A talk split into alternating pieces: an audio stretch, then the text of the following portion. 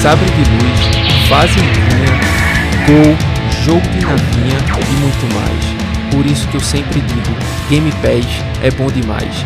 Eu sou o X, Cláudio França. Tudo bem por aí? Fala galera, aqui é o Quadrado, o Fernando. Este ano eu continuo igual a Sony, pessoal. O meu foco está em contar uma boa história. E aí, quer ouvir? Já sofri fita pra caramba. Joguei muito com os bros. Agora luto pra comprar um jogo da Nintendo. Tanto fã brasileiro e ainda a Nintendo faz jogos numa língua que eu não entendo. Meu nome é Thiago Castro, o Y, manda tuas ideias. E no episódio de hoje vamos falar de um jogo que, como o Claudio disse, eu joguei pouco. Mas para não dizer o contrário, né? Eu acho que só de Reinhardt eu acho que tem. Claudio jogou a metade do jogo todo. É.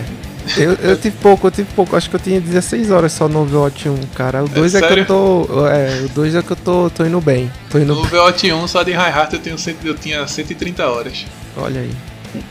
Mas eu gostava de jogar de DPS também, uma Xzinha de vez em quando, ou um Zenyatta pra curar os outros. Mas enfim, o papo de hoje é Overwatch. A gente vai falar do 1 e o do 2 que foi lançado recentemente aí como Free to Play. E para compor, né, para deixar esse episódio mais pomposo, convidamos aí um, um, cara que joga joga pouco também, né? Acho que, né? oh, humildade, né? É, é um, humildade. Mais, mais, um humilde aí a, a, a participar dessa bancada. Robert, seja bem-vindo. Valeu, galera, valeu, galera. É, pouquinhas horas, assim, só acho que umas 300 horas de moira, assim, umas ah, ah, Já, já. Mas... Agora é, mo é moira DPS, né? Só trolando a galera. É, Mas uma, uma, uma, dúvida, uma dúvida, Robert, ele é amigo aqui nosso, né? A gente já jogou, tive o prazer de jogar algumas, algumas partidas com ele que basicamente foram tutoriais, né? Ele nos ajudando aí a compor o time e, enfim se ligar um pouquinho mais sobre o jogo. E aí, Robert, ele, cara, ele joga nos três consoles. É um guerreiro, né? Joga no, no Play 5, joga no Switch. Olha, Fernando, tem pra Switch. Tem pra e, Switch, viu? E joga... Overwatch pra Switch. Tem pra Switch desde 2019. Caramba! E, e joga, e joga no, no Xbox também. Uma dúvida. Eu, eu discordo. Ele tem. Jogar é outros 500. É ele que tem que responder pra gente se joga mesmo. Né? É. é, é mas assim. Falar que joga no Switch é uma expressão é, muito forte. Tá.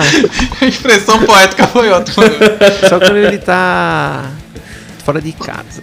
Aí ele joga. Ah, aí faz sentido, aí faz sentido. Mas, Robert, me tira uma dúvida aí. As horas computabilizadas, tipo, do que eu jogo no Play, jogo no Switch, jogo no Xbox, tipo, somam no final do dia, assim, ou ele segrega por plataforma mesmo? Só pra tirar essa dúvida aqui rápido. Então, no Overwatch 1 era separado por plataforma. Então, Isso. você tinha lá 10 minutos de Nintendo Switch, né? uma hora no, no, Xbox, mais uma hora no Play, mais uma hora no PC, então era separado. Uhum. Agora, é, a Blizzard finalmente unificou tudo. Uhum. Então, o tempo que você conta, conta para todos. Pô, show de bola. Isso é ótimo, assim, pra. pra... Sensacional. Sensacional. É sensacional, pô. Isso é uma coisa maravilhosa. Mas é porque eu a gente tava falando de horas jogadas aqui, porque também chega um momento que você fica com vergonha, né? De dizer quantas horas tem naquele jogo. Tipo, eu tenho vergonha de dizer quantas horas tem de, de Dota, tá ligado? Já. É, eu, eu também, eu também. Tem quantas horas de, de, de Destiny tem? Tipo, o cara já fica é. meio, não, deixa, vou, deixa pra lá, né? Deixa pra lá, Enfim, né? Mas o assunto aqui é Overwatch, vão farmar jogo, hora ingente, né? E tudo mais. Mas é questionável isso hoje em dia, viu? Posso dizer, acho que o Thiago pode concordar comigo também. Que é, time de jogo, elo de jogo, no Overwatch é algo meio questionável hoje em dia. Exatamente. Porque, a, principalmente, Por Por principalmente agora no 2, que a Blizzard está tentando meio que equilibrar, puxar a galera que é mais experiente. E, uhum. e não é assim, velho. Você vê cada um que parece que tá jogando sem os dedos, tá? É só a mão no mouse. É, o cara tá lá, elo diamante, vamos dizer assim, né? O falecido Overwatch 1. Elo diamante, Sim. você fala assim, nossa, ou o Grandmaster, como eu já vi também. E uhum. você fala, nossa, é, tipo, vou perder, essa, essa partida vai ser uma humilhação, né? E aí quando você vai lá, você com seu coração de prata, você dá uma sabugada no cara assim que você fala, meu Deus.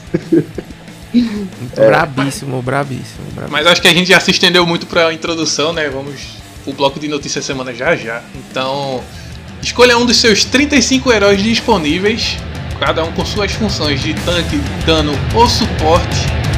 Aperte Start e vem com a gente.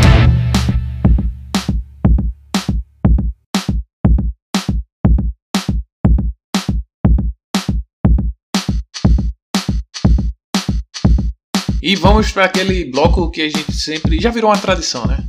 Aquele bloco das notícias da semana. E antes de entrar nos assuntos, compartilhe, dê uma curtida, dependendo do seu agregador favorito. Salve, dê o like, compartilhe o nosso link. Ver se tem alguém aí que também curte os assuntos feitos a gente assim. Nós não somos especialistas, mas só falamos de coisas que gostamos. Uhum. E essa coisa se chama videogames. Então dá aquela compartilhada aí para espalhar a nossa palavra que isso ajuda pra caramba. Vocês não sabem quanto. Verdade. Perfeito. E para começar, vamos falar um pouquinho de PlayStation e PC, né? Porque tá nos dois o jogo. Uhum. Um jogo da Square Enix que ele prometeu duelos mágicos de alto nível. Qual o jogo que eu estou falando? Forspoken. Sabia, easy Exatamente, easy, easy, né? Uhum. Então ele promete aí trazer mais de 100 feitiços para os jogadores. E ele vai ser lançado em janeiro de 2023. Era pra esse ano, né? Era pra esse Uhum. ano, ade- adeado.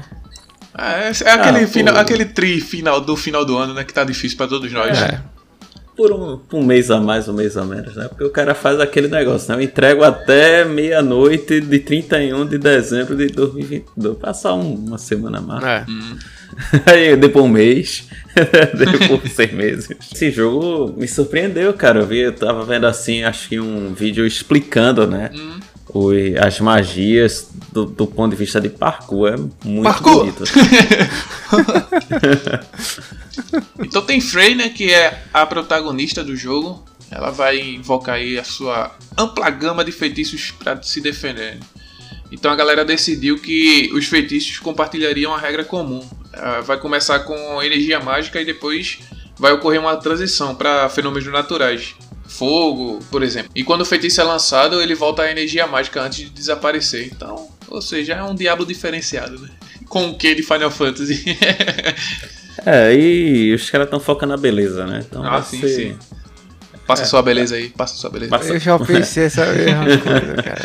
Passa sua beleza aí, cara. Aí, só para deixar claro, Forspoken vai ser lançado dia 24 de janeiro de 2023 para PlayStation 5 e PC e já estão disponíveis para pré-venda. Precinho camarada, hein? É. Aquele... Preciso Aquele- Sony. Precinho Sony nível cheio. Nível cheio. e co- vamos continuar da, da Sony, né? Vamos falar de God of War Ragnarok. Ele vai ter seis, Vamos. seis modos gráficos aí diferentes. E vai ser capaz de rodar o jogo em até 60 FPS. Olha aí, Claudio. Assim, Veja, cara, veja, a Sony tinha pro- prometido aí, se você fuçar, não vou, não vou poupar você desse trabalho maravilhoso, né? Hum. Você, meu amigo ouvinte. Mas se você quiser aí, pode pesquisar a IGN e tal. A Sony havia prometido um modo aí de 120 frames, né? Que não chegou na prática. Talvez ele venha nos próximos updates, mas da largada do jogo não chegou.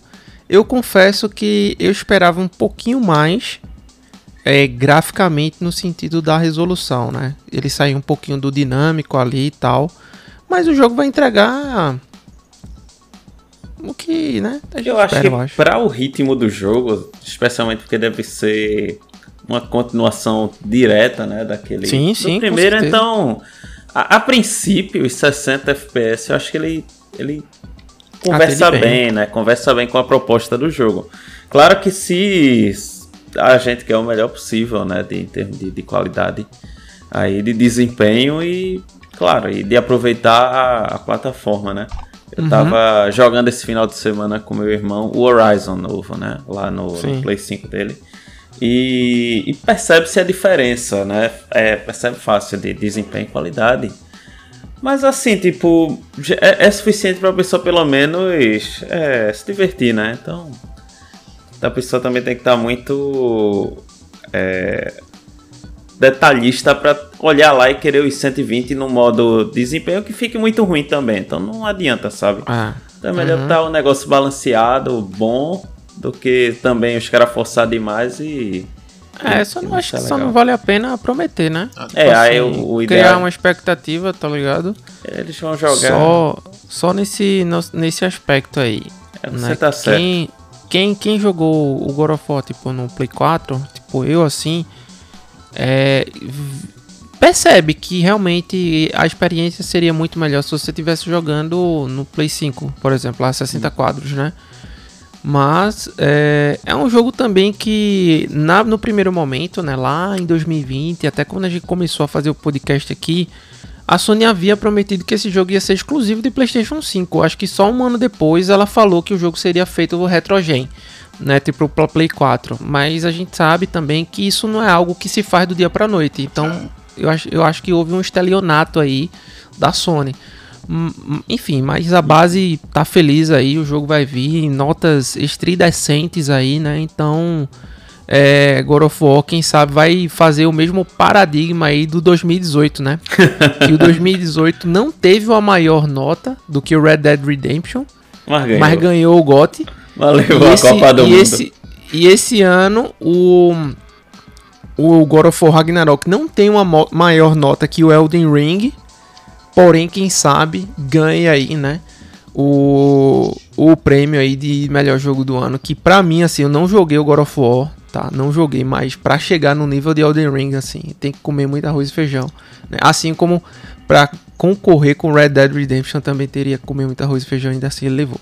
Não querendo ser chato nem desmerecer, mas eu acho que pra ganhar, assim, é mais fácil ganhar The Elden Ring do que Red Dead 2, sabe? Sim, não, concordo, concordo. Então. Com concordo com você. É, então vocês querem fazer mas, um negócio assim, bem. Como jogo, como entretenimento, cara, Elden Ring é um negócio assim. Como mapa, sim, como. Sim. Sabe, como quest, como envolvência, como uhum. dedicação, enfim. É outro nível também. Mas são jogos excelentes. É, caso o jogador do Play 5 queira a imagem mais detalhada possível, a opção ideal é o modo resolução, que tem o 4K com 30 FPS. Nativo, né? O é. 4K nativo. Tem o modo desempenho, que é a 60 FPS, com a resolução dinâmica de 1440p e 4K. Mas só uhum. que aí também tem que ter a, a, o televisor habilitado de 120 Hz, que é o modo resolução mais HRF. Aí ele alcança 40 FPS. E tem é a, isso, aí, isso eu não entendi, é, essa acochambração aí. É, mas eu também não entendi essa equação deles, não. É, a resolução dinâmica ele oscila entre 1080 e 4K.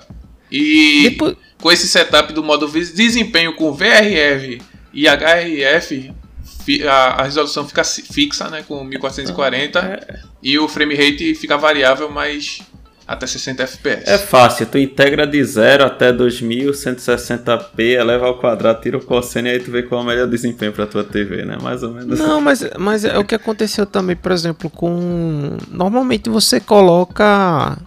Tipo, o V5, né? Uhum. É, é o ideal, assim, você colocar V5 para quem tá ouvindo. É aquela tecnologia que você trava a sua taxa de quadros com base no que o seu monitor ele tem de frequência, né? Em Hertz.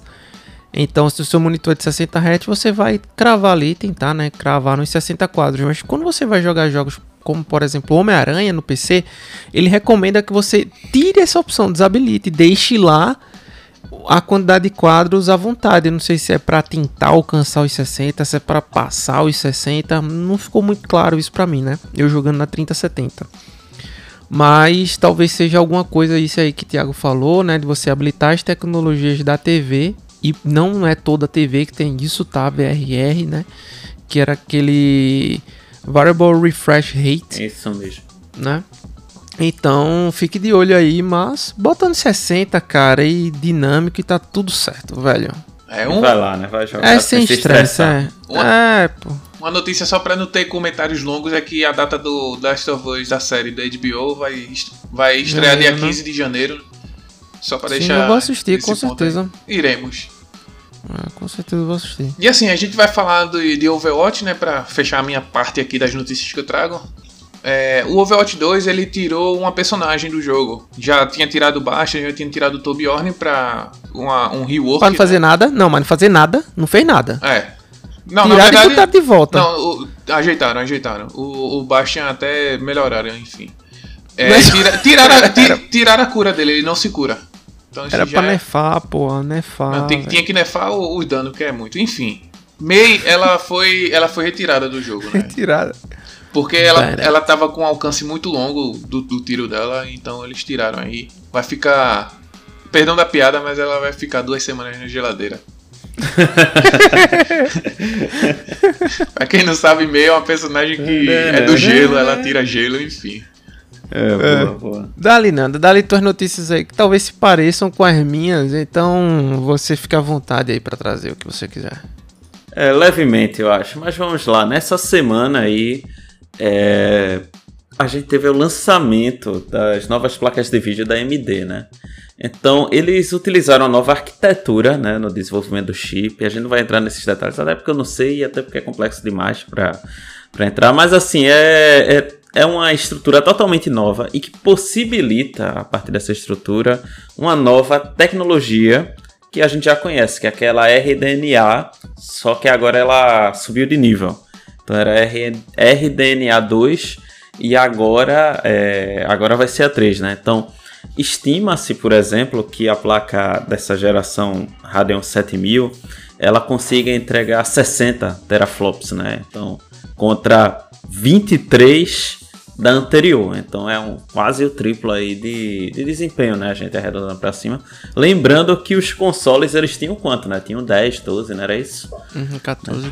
Era por aí. Então você vê o, o nível assim de, de desempenho diferença. gráfico, né? De, de diferença, diferença que tem. É muito grande. Então, trazendo para um, uma, um quantitativo que a gente pode pelo menos idealizar, né? Esses RDNA2 ele tem suporte a um DisplayPort 2.1 que possibilita imagens 8K com 165 Hz. Então é capaz de chegar assim até essa essa capacidade de, de desempenho ou 4K com 480 Hz. Então, para você ver como o nível ele é, é absurdo, né?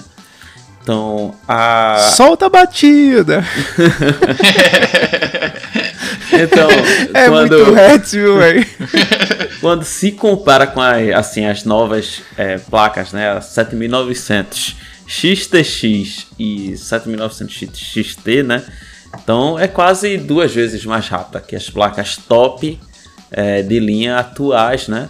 O que eu achei interessante, embora passe em geral despercebido, é que a, a questão da energia, sabe, que ela, que ela vai consumir. Que primeiro a placa ela é quase do mesmo tamanho, então aumentou muito pouco. Em compensação, quando a gente vai ver as placas da da Nvidia. Da Nvidia, né? Essa geração 4090, 4080, você provavelmente tem que ter dois gabinetes, um do lado do outro, para lá caber dentro, né? É, o negócio é absurdo, assim. E a energia, porque estão dizendo que é, é, essas placas da AMD, ela provavelmente vai ter 300 watts, o que qualquer fonte, fonte. assim, uhum. decente, ela, ela consegue.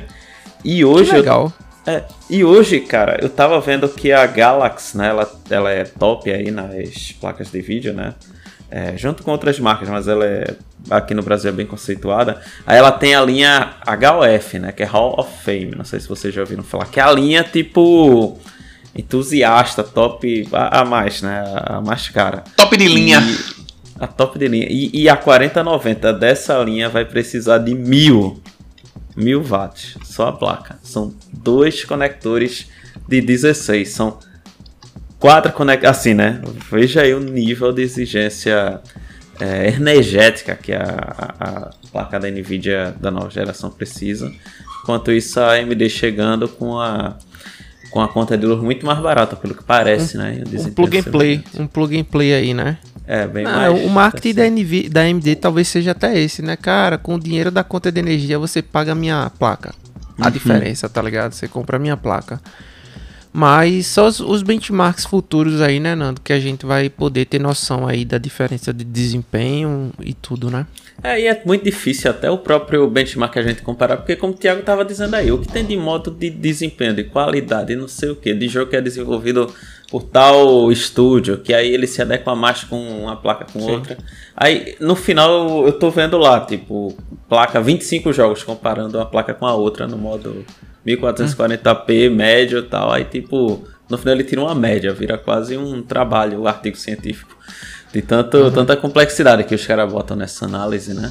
E E o que é interessante é que também está chegando aí a gente no episódio, lembrando né, que a gente falou da tecnologia DLSS, né, que é a tecnologia da Nvidia e da AMD Fidelity FX, né, no episódio 112. E agora, do mesmo jeito que a Nvidia ela subiu para o DLSS, né, o 3.0.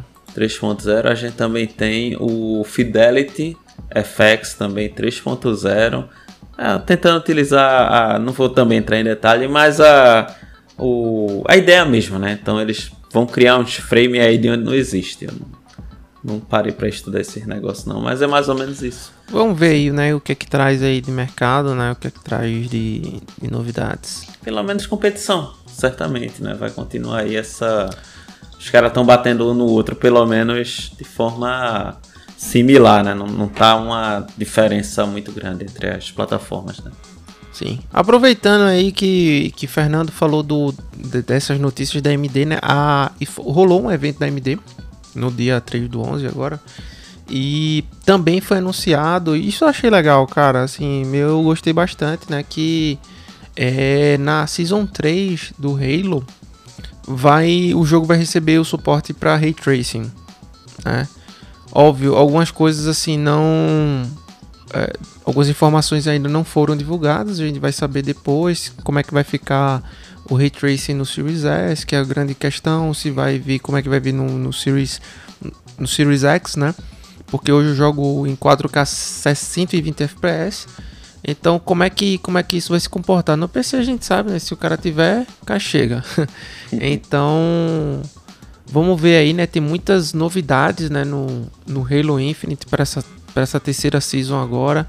E vamos ver, né? Vamos ver o que é que, que, é que virá, tá?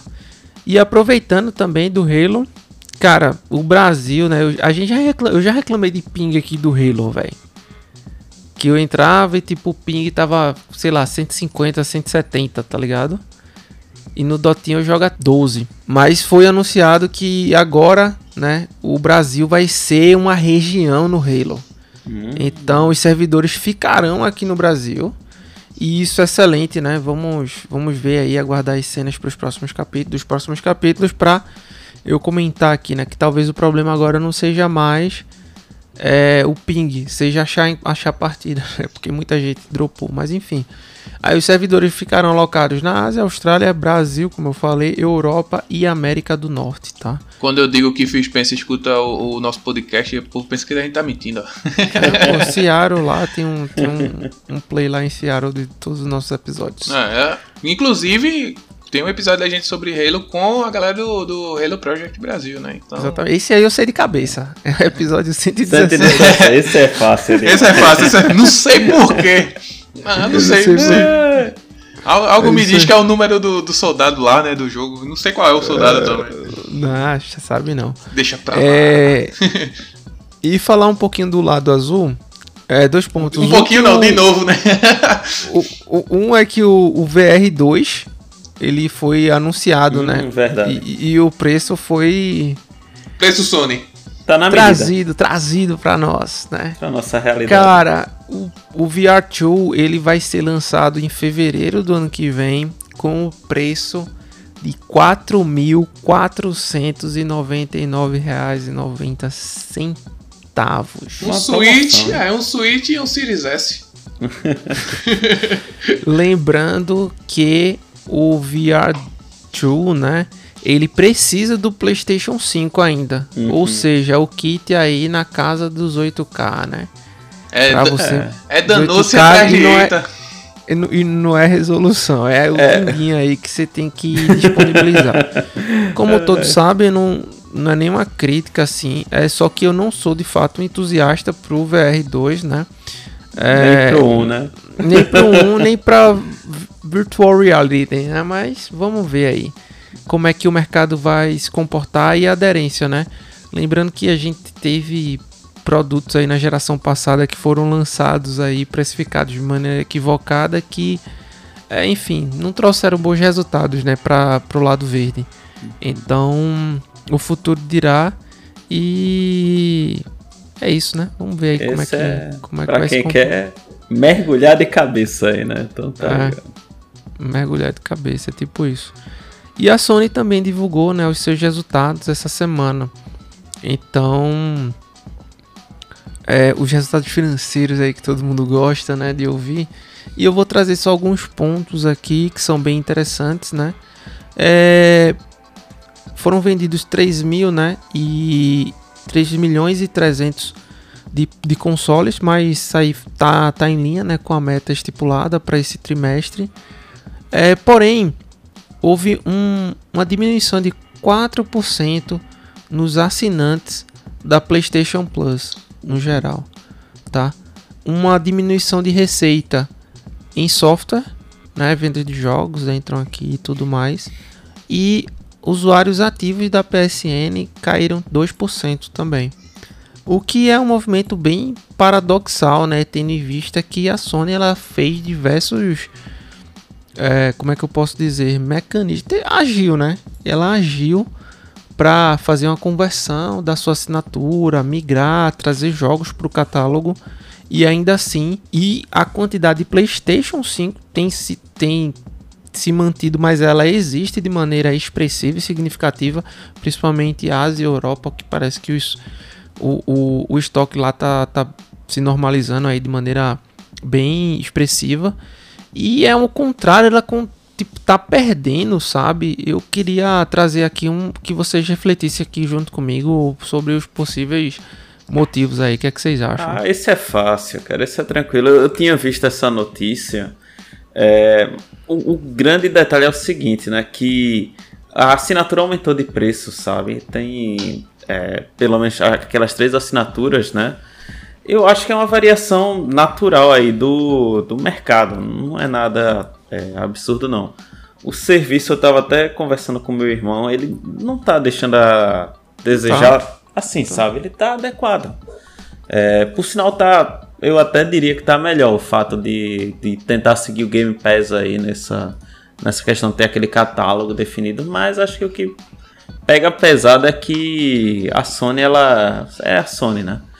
Então, ela, por exemplo, você tem que fazer a assinatura do ano inteiro, não pode fazer que nem no Game Pass aquela questão de mensal assinar um mês e sair, né? Então os caras têm essa é, muito mais. A, a fidelidade né? dele é mais a risca, né? É, aí a pessoa tem que fazer a assinatura já do ano inteiro, tem que ter. É, não, não vai ter jogo Day One, como a gente sabe, né? Nem sempre, né? Então, esses detalhes acabam afetando o, que eu acho que, que gera essa variação natural, sabe? De, de uhum. Dentro do, do, processo, né? É, não sei se é tão natural assim, porque em, em, do outro lado da, da alavanca tem crescido algumas coisas, né? Tem aumentado, se uh, os números de PlayStation tivessem menores ou alguma coisa assim, não sei. É, mas vamos é. ver, né, cara? Não é nada assim que talvez esteja fora do controle aí, né? Acho que. Não, assim, eu acho que é, foi interessante essa questão do. Teve uma boa venda, né? Pelo que disseram. Uhum. E, assim, eu, eu não cheguei a ver o relatório no, nos detalhes, né? Uhum. Mas os resultados achei adequados. Adequados para o, o, que tá dentro aí do, do esperado Sony. Isso aí. Mas é, acontece, pô. Se todo mundo vai perder e todo mundo vai ganhar assinantes, pô. Isso aí sempre acontece. É a curva. Isso é, eu acho isso é tão natural quanto a luz do dia, como diria a música. é, mas assim, o estranho de perder assinantes aqui que eu trago é porque a Sony melhorou o serviço dela, entendeu? Uhum mesmo ela tendo aumentado um pouquinho de valor aí, alguma coisa nesse sentido. Mas eu achei ela... que não, não foi pouco, sabe? Porque vamos dizer que a assinatura eu pagava. É, traz aí, traz aí os valores. Eu, eu pagava antes, vamos dizer, 150 por ano. E agora é 330, sabe? Por ano, então, né? É, assim, a, a, a extra, né? Então. A, a, intermediária, né? A intermediária, que é a que vale a pena, né? Tipo, a uhum. outra não, é, hoje em dia não vale mais. Seria mais barato e mesmo assim não continuou o mesmo preço. Até essa ela aumentou, Subiu. tá ligado? Então, foi assim, é um, é um patamar de, de diferença de preço que ele já é assim, né? Não é tão pouco, né? Eu acho que é uhum. por isso. Mas é como você tá dizendo, né? É, são vários detalhes mesmo. É, e a perca de, de receita também na revenda de software é um pouco. É caiu 18%, né? Cara, assim, tem jogo saindo, tem gente comprando, tem pré-venda rolando, tem. E ainda assim, né? Mas é, eu acho que esse foi, foi um ano bem atípico, né? Também. Então essas variações de mercado aí talvez sejam até esperadas, né? Mas valeu aí por trazer, cara. É algo que eu vi num site de aviação, né? Não é site de jogo, né? Que aí os caras lançaram a Thrustmaster, né? Que ela faz volantes, faz assim equipamentos para simulação, né? Então eles fizeram um, um mush, a gente pode mush. exatamente de é, na proporção de um para um, quer dizer na escala real daquele controle de avião de verdade, né? Então baseado nos padrões aí da Airbus, da TCA que são empresas de aviação civil de verdade, né? Então, top demais isso aqui, viu, velho? Réplicas reais, assim, do, que do desses é, A320, né? Que são é, esses aviões aí da Gol, da Azul, né, da, da Latam. Provavelmente eles têm, né? No seu estoque, entre outros, né? E são controles extremamente, assim, complexos. Eu tava vendo aqui que eles têm... Quantos botões aqui? É, Morre um bocado. É. Quatro eixos, São quatro eixos, botões. botões. É, incluindo 13 botões virtuais. Aquela alavanquinha para você aumentar a velocidade e diminuir. Cara, é um negócio de outro mundo. Eu achei lindo assim. É, o preço completo, né? Parece que tem a versão simples, é em dólares, 119. E o controle completo, que tem tudo mesmo assim, é 300 dólares. Assim, que eu acho que é um valor bem pago, viu? Pra quem é, pra quem é entusiasta. Isso aqui, é, isso aqui tem um nicho, né? Isso é. aqui não quer pegar ninguém assim, ah, vou ali comprar um Trustmaster do Airbus. Ninguém vai fazer isso. É. Só os apaixonados e entusiastas aí por Flight Simulator, né? É. Então, cara, eu, eu achei até ok, né? Tipo, vamos, vamos ver ah. aí como é que vai ser a aderência. Jogos têm recebido aí atualizações constantes, né? E é bom demais. É bom demais.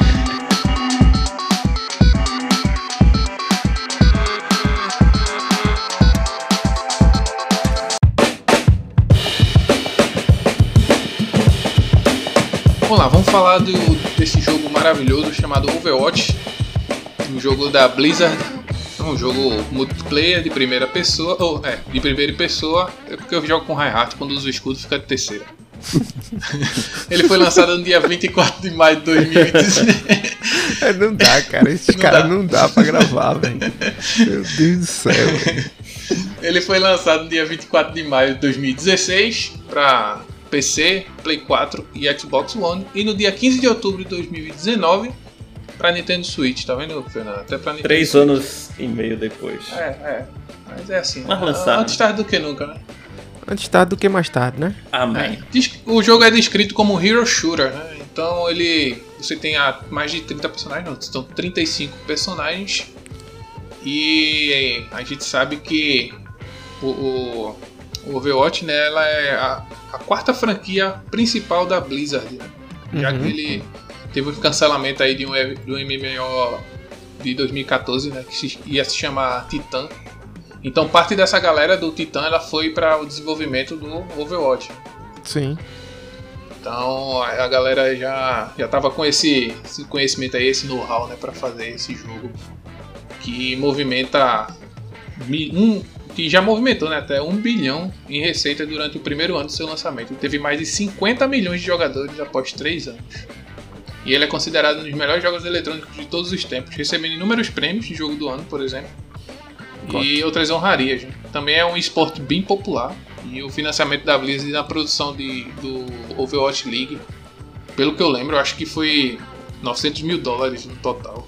A premiação prêmio, né? foi. É, os primeiros, né? Ah, os caras capricham aí, né? Dinheiro. É. Tem que chamar atenção, né? Tem que chamar atenção, tem que chamar atenção. A Blizzard já chama, pô. Tipo, liga, Blizzard, a turma aí, tá dinheiro, toma. Tá ligado? a gente é, é assim, velho. É assim. Mas, mas Robert, o que é que você lembra aí do, da época do desenvolvimento? Do, você jogou no começo no lançamento, então conta aí pra gente como foi. Porque assim, quem não fez parte disso e quem até hoje olha, né? Feita a gente analisa, né? Muitas vezes alguns Game of the Years aqui no episódio. Hum. No, e a gente fica, caraca, Overwatch, mas assim, foge um pouco do escopo que normalmente a academia premia, né? O os Game of the Years, né? Uhum. Então, mas assim, Overwatch de fato, aquela época foi uma apoteose sem precedente, né, em relação a um jogo multiplayer, né, FPS e agonia e confusão. É, conta é. aí pra gente um pouquinho. É, é, mais ou menos isso que o Thiago disse, né? Do início do Overwatch, né? Existia assim, um jogo né, anterior ao Overwatch que não, acabou não dando muito certo. E o Overwatch até tem alguns personagens que são emprestados desse jogo. Exato. Né? Alguns personagens que foram migrados, como por exemplo a Mercy, a Farah, né? São personagens que aí que quem olha, né, as betas iniciais do jogo, né, tipo, como eles contando a história um pouquinho do jogo, eles mostram que esses personagens vieram desse, dessas franquias da Blizzard. E, cara, Overwatch, a primeira vez que ele foi mostrado ao público, né, que ele foi mencionado, foi em 2014, né, dois anos antes do lançamento dele. E foi uma coisa assim onde ninguém esperava, ninguém sabia o que, que era, né? A Blizzard deu um teaserzinho do, do Overwatch e todo mundo ficou assim, né, com aquela pulga atrás da orelha, porque Overwatch, cara, ele trouxe é, um modelo de jogo que não existia no mercado ainda. Tinha seu Dota, né? Que é, uhum. é o pessoal diz que é muito similar assim por de uma, através de uma outra visão, Sim. né? Mas é, o Overwatch ele trazia ali um grande diferencial, né? Que a Blizzard soube abraçar os fãs, né? De certa forma com relação ao Overwatch, porque é, ele não é só um jogo onde, por exemplo, era 6 contra 6, né? Então cada personagem tem sua habilidade, sua característica, e vamos pra guerra, né? A Blizzard ela fez muito mais que isso, ela trouxe um contexto para esse jogo, né? Um aprofundamento muito forte para um jogo que é basicamente PVP. Né? Então, Exatamente. Por conta desse aprofundamento, tem muita gente, por exemplo, hoje, eu até recomendo, né, assistir as cinemáticas da Blizzard, que são verdadeiros filmes. Né? Cara, são excelentes. São incríveis, pô. Incríveis, são, incríveis. É nível Pixar, né? O que a, que a Blizzard faz. Ah, é pra ter uma referência, é isso aí mesmo. Você acaba pegando uma, uma afeição pelo personagem, pela história do personagem. Né? Então tem muita gente, por exemplo, que hoje joga, por exemplo, com o Hanzo e com o Genji por conta da cinemática deles. Porque ela tem uma pegada muito forte.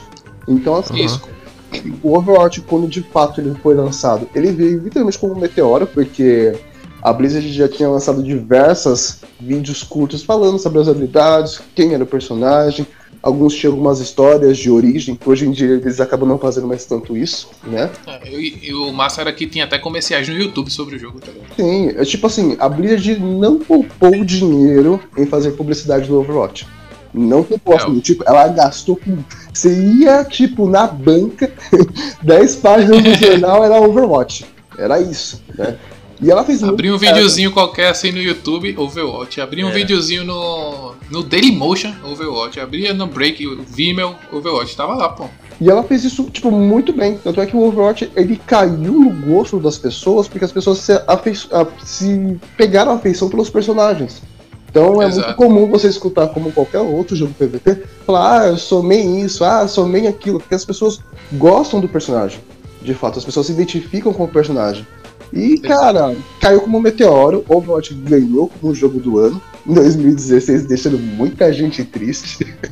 E muita gente. O que é que tinha? O que é que tipo, tinha em 2016? Né? Eita, é uma boa, boa época. Gerou treta, gerou treta, né? E Overwatch quebrou o paradigma. Sim, jogo multi, é, PVP, né? Pode sim ser jogo do ano. Jogo PVP, né? Por mais simples que ele seja com relação a um jogo campanha, que tem é, começo, meio e fim, né, por assim dizer. Uhum. É, ele pode ser uma coisa aprofundada, porque assim, é, embora a gente está jogando Overwatch, né, para quem acompanha mesmo o jogo, a gente sabe em que arco a gente está da história do jogo. Né? Isso. Tanto é que as skins originais do jogo, né, tanto do Overwatch 1 quanto do Overwatch 2, né, agora o pessoal que joga aparece as duas opções, né, ele Sim. mostra o estado é, atual do personagem na história do jogo.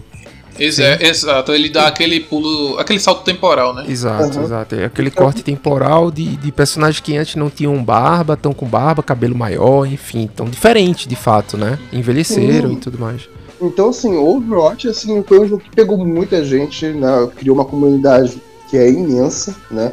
Obviamente foram se perdendo com o tempo, porque o Overwatch é. teve seus problemas no meio do caminho, ainda tem, em alguns. Sim. Mas assim, cara, desde 2016 aí, e eu falar pra você, eu ligo o meu console hoje, eu vou jogar um joguinho lá, ah, vou jogar um jogo campanha. Jogo 10 minutos, me irrito com o jogo campanha e passo 4, 5 horas jogando Overwatch. É nesse nível, velho. É bem nesse é. nível mesmo. Só quem tá no multiplayer, só quem tá no multiplayer sabe o que é estar no multiplayer. A verdade é essa.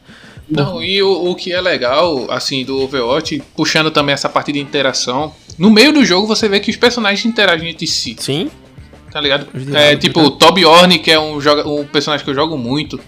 É, Toby Orne tem interação com o Reinhardt, que é outro personagem que eu jogo muito. É, Reinhardt também tem com Ana, que ele pergunta como foi que ela. Porque ela. Como é que ela está viva, né? É, e eles sempre conversam antes da partida e é tudo da hora que já foi apresentado antes nas animações. Então... Sim. É, é essa parte que, tipo, talvez as pessoas que não, tipo, estão vendo Overwatch agora, talvez não consigam entender por que, que o Overwatch cativa tanto. Né? Uhum. É. Porque cara, você assiste a cinemática e você vê os personagens conversando durante a partida, né? Sim. Principalmente no começo da partida, né? Tem sempre alguma, algum personagem que é, interage com o outro. E você vê que são coisas que fazem nexo, a, fazem referência à história do jogo. Sim. E você fala, puxa, tem isso. Que nem, por exemplo, né? A Kiriko é a nova personagem, né? Que foi lançada no Pokémon 2. Uhum, uhum. E, cara, ela tem que assistir a cinemática dela, né? Onde ela fala com a mãe dela e tudo mais. Tem que assistir a história da origem dela, que ela fala que a mãe dela treinou ela, o Genji e o Hanzo, né? Isso. E quando a Kiriko ela está perto do Hanzo, né, no jogo, ela pergunta por que, que ele nunca, não usa mais a espada. E na cinemática da Kiriko, a mãe dela está com a espada. E aí você fala, aí poxa. A resposta. Aí você, aí você vê que, tipo, poxa, o Hanzo nem sempre usou o arco e flash. Ele já usou é. a espada também. E quando que ele parou de usar a espada? Quando ele tretou com o irmão dele lá na cinemática lá dos irmãos da Like Dragon. Sim. Aí, que fala da treta entre os dois. Que foi ali que o Hanzo deixou de usar a espada. Então, tipo, é tudo uma conexão profunda que o jogo tem. E aí, tipo, os personagens soltam essas frasezinhas, né? Ao decorrer do meio do, jogo. É Sim. muito cara, bom. É, é, cara, é, é muito satisfatório. Eu, eu, tenho até um adendo para fazer aqui, que eu acho que eu tô jogando, assim, tô jogando bem, mas tô despendendo muitas horas com a Kiriko. E ela tem uma das frases que você pode escolher lá é deixa só você ver minha moto, alguma coisa assim, né? Uhum. E aí eu queria que essa frase fosse trocada que eu acho um pouco, digamos assim, fora de contexto, tô brincando. mas assim, eu queria que fosse. Deixa só até trazer minha bola quadrada. Porque é. isso aí, cara, isso aí, essa referência do Chafari ia ficar muito mais legal, Ficar muito mais legal.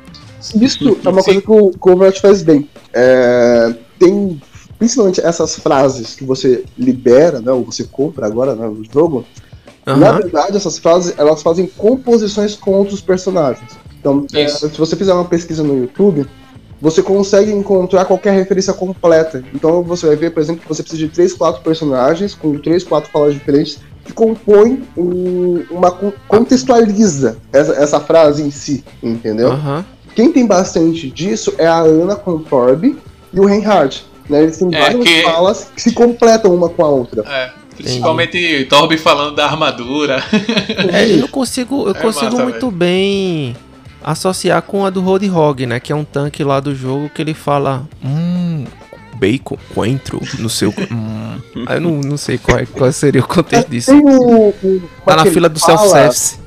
Tem uma que ele fala que está no. Acho que é o Reaper que está falando, a, a, completando a frase dele que ele fala, ah, tô com o seu presente bem aqui. E o, se não me engano, acho que é o Reaper que fala alguma coisa é, com relação ao presente.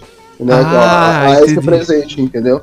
Entendi, e entendi. Isso, essa complementa. Essa forma de complementar um ao outro personagem, né, como o Thiago disse aí também, tem. É, é assim, é uma coisa muito dos personagens. Que nem, por exemplo, é, e é muito único do jogo. É, é, é muito, é muito único. A Widowmaker, por exemplo, ela tem uma falas muito fortes com a Sombra, com a Tracy, principalmente, com quem ela enfrenta, né? Uhum. Sim, da, é. da cinemática dela. Mas assim, cara, é uma coisa assim que, tipo, as, assistir as cinemáticas, entendeu? Realmente tem que acompanhar, tem que olhar as HQs. Porque às, às vezes, para quem não, não conhece a história do jogo, eles soltam essas referências e a pessoa, tipo, tá, mas o que isso quer dizer? Uhum. Exatamente. Sim, Claudio, só te respondendo sobre qual eram os jogos que estavam correndo ao a, a, TGA de 2016. Sim. Os jogos eram Doom, hum. Inside, Titanfall 2 e Uncharted 4 a Thief's End. É, ah, então o Overwatch mereceu ganhar. é, assim. Porque o Uncharted é, segundo algumas pessoas, é essa assim. Tu tá maluco, é. esse Uncharted é ruim demais, cara. Não, o melhor, o melhor é o 2. O 2 pra mim é o melhor que tem. É Caraca, velho, esse o jogo é muito ruim. O 2 aqui o, é o supra-sumo é da bom, franquia, é. velho. Supra Uncharted 4 é, é, é, Legião Urbana, pô. Sempre em frente. não, mas, não, assim, é, guardando. Que é isso, jogando. Eu joguei, eu joguei todos aqui dessa lista, tá? Joguei todos. E eu vou dizer assim, é, guardando as devidas Doom, né, proporções, né, Overwatch e Doom ali foram. Para, para. Foi pau a pau, assim. Porque o Doom, esse Doom aqui é bom, hein? É bom. Mas eu acho que em termos de impacto, até mesmo para o que o jogo trouxe para a indústria, é, agregou mais o, o, Overwatch, né? Mas a gente sabe que o, o GOT não tem muito a ver com isso, né? Enfim, mas vamos vamos vamos vamos pro próximo aqui que eu queria perguntar para vocês aí. É, hoje o Overwatch ele, como o Thiago falou lá no começo, é a, a, a composição, né? Ela é dividida entre três tipos de heróis, né? São os tanques, né? Que aguentam dano, tem regeneração é, é, na realidade ele tem resistência a dano, né? Tem os DPS que são os, os heroes que dão muito dano por segundo, né? Dano por segundo, DPS, e tem os suportes, né? Que normalmente, que, como o Roberto bem falou várias vezes no grupo que a gente faz parte, às vezes é um herói que nem atira, ele só cura o pessoal, da invulnerabilidade, da invencibilidade, anula o efeito de outro personagem na composição e tem um, uma regeneração passiva, né? Eu queria falar perguntar para vocês como é que funcionou isso, como é que funciona dentro do metagame essa, essa estrutura e, enfim, o que é que vocês acham? Se teria alguma possibilidade de mudar, enfim, alguma coisa assim? Olha, nem sempre foi assim. É, né? verdade. Vou pensar por esse ponto. Nem sempre foi assim, né? É uma coisa que o, o, se você pegar a composição original do Overwatch, de como que ele era posicionado e como ele tá agora, né, e como foi as mudanças dele, você vai ver que, cara, teve personagem que já foi de DPS a suporte. Exato. né? Não, e, e, e, tinha tipo, uma mecânica do Hanzo que a, a flecha dele ricocheteava. Tá a Scatless, nossa, era muito bom. Era é muita apelação, você mirava pro chão e ele era headshot, tá ligado? Batia no montinho de areia, montinho de areia. Não, eu acho que Robert riu porque ele já fez isso. Eu já, já fiz isso. Tá vendo? Eu vou matar um porque o Reinhardt você vai pressionando ele no canto, assim, com aquela escudão, né? Você batia no chão, as, as flechas batiam no teto e batiam na cabeça dele. Era muito Era. tá ligado? Mas, é isso aí. É, assim, de forma básica, assim, nem sempre a composição do jogo foi assim. E foi uma das coisas que mudou né, no Overwatch, que, a meu ponto de vista, eu acho que foi ruim. Principalmente pra galera nova que tá entrando, porque dentro do Overwatch, na verdade, a gente tem quatro composições, né? A gente tem os tanques de defesa, a gente tem os tanques de ataque, né? Que a gente chama lá no, no jogo como off-tank, né? Tem os Sim. DPS de ataque e os DPS de defesa e os suportes de defesa. Né? Então, que nem, por exemplo, hoje a galera fica meio perdida. Né? O pessoal vai atacar, o pessoal vai lá me pega, tipo, uh, dependendo né, da, do, do, mapa, isso também é, é bastante importante, né? Sim, Mas, com certeza. O cara, por exemplo, vai defender, o cara me pega o Wrecking Ball. não, pois é. Não defende nada. É né? o rato, né? Só, é o rato, é, o rato isso. Só atrapalha. é tipo, é horrível pra quem tá de suporte curar ele, porque ele não para quieto. Né? É, ele, a movimentação dele é muito rápida. Então, assim, e, e a mesma coisa acontece com o DPS, né? É, eu tenho o DPS que serve para atacar e tem o DPS que serve para defender. O Hanzo é um DPS, é um DPS muito mais para defesa, assim como o Widowmaker, por exemplo, né? Isso, o Widow é defesa total, pô. E o Junkrat, por exemplo, é mais para ataque, porque aquelas granadas dele, cara, demole. É absurdo! Demole é absurdo! E tem gente que. Meu irmão, o escudo do Reinhardt já, tem, já tá menos agora, né? A uhum. resistência. Meu irmão, aquelas bolinhas do, do Junk já no instante vai embora, pô. E é isso, tipo, e é isso que hoje o pessoal não tem como referência. Entendeu? Então é, o pessoal vai atacar porque os DPS todos foram agrupados. Né? Então, ah, o pessoal vai defender é tanque e pega qualquer DPS. Então, assim, a composição do jogo mudou bastante, o personagem mudou bastante. Tem personagens ali que sofreram reworks que, tipo, que funcionavam de um jeito, né? Se você pegar lá os primeiros vídeos do Overwatch, por exemplo, do Bastion, da Simetra, da Sombra, do McCree, por exemplo, né? O Torbjorn que a torreta ficava na pessoa até matar. É, o Torbjorn, que você upava a torreta do Torbjorn. Você jogava era, era. a torreta, primeiro você ficava spalmando escudo pra todo mundo. né? Armadura, era chato. Você, você, jogava armadura a rodo, você corava mais que o suporte com o Torbjorn. com o Torbjorn, que era DPS. E aí, e aí você ficava com a torreta, a torreta ela tinha três níveis, né? Tipo, dois você conseguia upar marretando ela, e o terceiro via na sua ultimate porque a torreta virava uma metralhadora ambulante e matava geral no mapa. Então, assim, muito a composição, os personagens se mudaram bastante. Né? É, no, é... no Overwatch 2 pro 1, o Doomfist, por exemplo, ele era DPS, agora é tanque. Uhum. E que, por sinal, um o pessoal continua pegando ele pra utilizar como DPS. Pois é, que tá errado, né? Tá muito errado. Tiraram o uppercut dele, mas Cara, se. Não, não tem nexo, Não véio, lembro não tem se tem essa, essa estatística no jogo, porque o jogo tem muita estatística, mas, tipo, partidas que alguém usou de um fist no meu time ou no time adversário não ganhou, não. Tá ligado? É, partidas que você fala assim, vou perder. O tanque é o rato ou o Don Fist. E no mesmo time, os dois DPS é Hanzo e Genji. Não dá certo essa competição. Mas, tipo, assim. Tem a Moira ainda. Aê! uma, uma Moira DPS lá, em vez de curar, fica. Enfim, velho. É, isso é o que dá. Né? Vamos falar de coisa boa, né?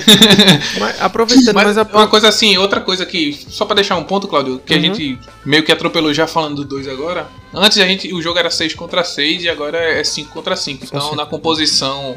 Numa composição escolhendo por, por por tipo, né? De... Por tipo, então você só vai ter um, um tanque, dois DPS e duas curas. Tá? É, é, é obrigatório. Se você Não, for, uma fila específica, você pode ir para uma fila de função. Aí você é. marca suas funções e entra na fila. Certo? É, isso. E tem um que é aberto e, com posição livre. E aí já viu, né? Já viu.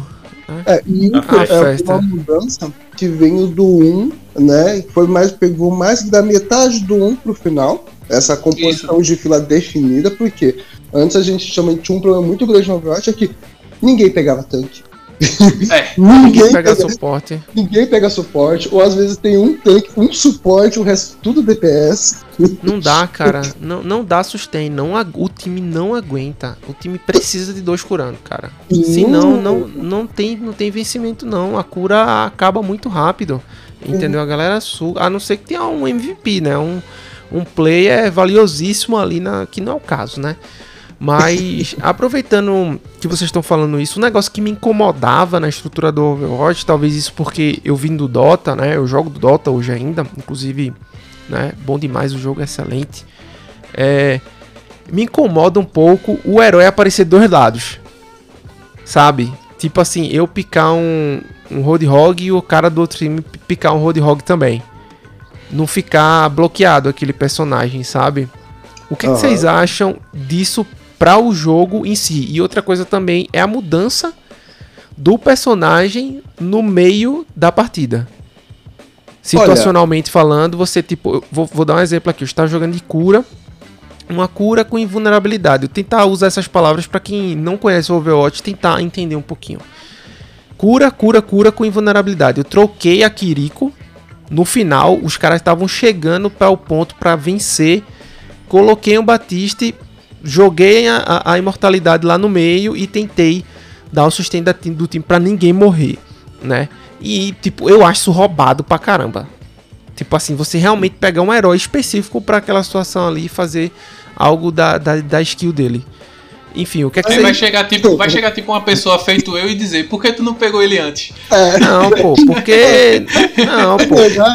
Ó, assim, Batiste com, com é, era diferente a composição, não, não... não eu sei. É que assim, o Overwatch é, é aquilo que a gente tem que conversar nesses momentos. Você tem que conhecer muito bem as habilidades e a composição do time. E principalmente Isso. a composição do time inimigo. Por quê? Se você tá achando né, essa situação ruim, né? Tem um canal que eu recomendo bastante o pessoal assistir, que é o Rápidas. Ele tem várias jogadas do Overwatch, né? Que o pessoal faz mecânicas realmente diferentes, né, para utilizar as habilidades do personagem para acessar outros pontos do mapa, enfim, né. E uma das coisas que você consegue fazer no Overwatch tem um mapa que, se não me engano, é o Hanamura, que é o mapa da cinemática do Hanzo, né. O uhum. time que tá defendendo, ele no último ponto, ele fica muito próximo do spawn dele. Né? E uma das coisas que você consegue fazer ali é ficar trocando de personagem para poder zerar o cooldown. E tipo, ah, mas o que, que é isso que quer fazer? Por exemplo, eu vou lá, pego a Mercy, vou lá e revivo o tanque. Volto pro cooldown, troco a minha Mercy por uma briguita, por exemplo, e fico spalmando é, a armadura dela, né? Pros personagens. Volto pro spawn, pego a Mercy de volta e vou lá e revivo alguém. Não preciso esperar o cooldown do personagem. Uhum. Entendeu? Tipo, Você ah, não preciso, não preciso esperar, acho que é 16 segundos da Mercy, né? Pra ela reviver alguém. Não preciso esperar É pouquíssimo, cara. ah, mas uma partida, um segundo é muito. não, isso é com certeza. Mas cooldown de 16 segundos pra reviver, cara. É, é, que assim, essa habilidade, por exemplo, da Mercy era, uma, era a ultimate dela. Né? Só que ela fazia de forma diferente, ela revivia o time inteiro. Né? É, mas enfim, é, essa questão dos personagens e sim é, é uma característica do Overwatch. Por exemplo, eu posso pegar o concorrente direto, se é que dá pra chamar de concorrente ainda, né, que é o Paladins. Eu tô, eu tô com pena do Paladins, tá boa. Né? Porque o Paladins ele tem esse sistema de bloqueio de você não conseguir trocar a composição do time, né? E se eu não me engano, no competitivo do Paladins, não sei se ainda está assim, mas, uh, por exemplo, ah, eu peguei um determinado boneco, ninguém vai pegar mais aquele determinado boneco do outro time. Entendeu? Uhum. Você vai jogar com aquele determinado boneco, só vai ter você com aquele boneco na partida. Então, assim, uh, essa composição dentro do Overwatch ele acaba que não, acaba não, não, não funciona, né? Porque o Overwatch foi feito para você saber cauterar o outro personagem. Então, por exemplo, ah, o cara pegou um macaco né? Eu vou, se eu estou de DPS, eu vou pegar o Reaper, ou vou pegar o Bastion, né? O pessoal chamou Bastion de Cotô, porque o Bastion. Não, não, não, não, não, não nem fale dele aqui. o Bastion... Tava feliz quando ele tava banido, velho. É, cara, o Bastion é um herói, meu Deus do céu, velho. O Bastion é um herói que liquida qualquer um. E agora que aquela torreta ambulante tá andando aí, atirando, é. é uma coisa assim muito mais difícil. Então, assim, ele é, um, é um, uma, uma questão de mais que modular. Então, por exemplo, tem mapas, e aí isso é com o tempo. Não é uma coisa que dá para ensinar a pessoa a fazer. É com o tempo mesmo que a pessoa sabe é, o que ela precisa fazer, enfim. É, deixa eu só falar o, deixa eu só falar quem é Bastian para Fernando imaginar como é ele. Fernando, você lembra do tanque do do Metal Slug? Sim, Pronto, sim. sabe que ele é movimento, ele pula, ele anda, ele volta e dá tiro daquela metralhadora. Uh -huh. Pronto, Bastian, em ba 2D. boa, boa. Ótimo, ótima analogia, cara. É. É, e tem assim, tem mapas, por exemplo, que você vai perder o primeiro ponto, você tem que trocar aquela composição inicial que você pegou para continuar defendendo. Entendeu? Isso. Então, assim, é, essa questão de ter personagens iguais, cara, é uma provocação. Né? Tipo, as... Exato. Cara, porque aí você vai fazer. Aí você vai pro embate. Tipo, eu sou melhor que você jogando com esse personagem. Entendeu? Eu, eu sei utilizar melhor as habilidades dele. Então, que nem, por exemplo, é muito comum você ver é, Sniper tretando, né? Tipo Hanzo contra Hanzo, Hanzo contra o Widowmaker, né? Não, é, o Widowmaker, eu, eu mato o Widowmaker com Reinhardt, pô. Agora, se você ver duas moiras, fudeu, cara. Sério, se você ver duas é. moiras ali, elas vão ficar tretando uma com a outra ali. Eternamente. Pra saber quem vai conseguir matar a outra no soquinho, porque é assim que as duas é. meninas morrem, no soquinho. Exatamente. Ou duas, três, ou enfim, velho. É, assim, mas assim, é uma composição assim, bacana, mas é, é sempre aquilo que eu sempre falo, né? É, tem que ver se funciona pro time como um todo. Não adianta você ser o cara top player jogando de Moira se você tá jogando por você só. Né? É, tem você, não, você não vai conseguir carregar uh, o time pra vitória. Obviamente, né? Moira é um personagem muito flexível. Você antes tinha os tops, né? Ah, o top cura, top dano, top tempo na carga, enfim, né? Você conseguia fazer isso com a Moira. Que a Moira, se você conseguir saber, né, os times dela e como se movimentar no mapa, cara, a Moira vira um inferno na partida. É. Né? A Moira tem um, um, teleportezinho rápido, tem, ela tira. Ela causa dano nos inimigos. Aquela orbezinha roxa dela é um absurdo contra o Reinhardt. É teleguiada. é teleguiada, é teleguiada. Contra qualquer um, eu digo Reinhardt porque eu sofro mais.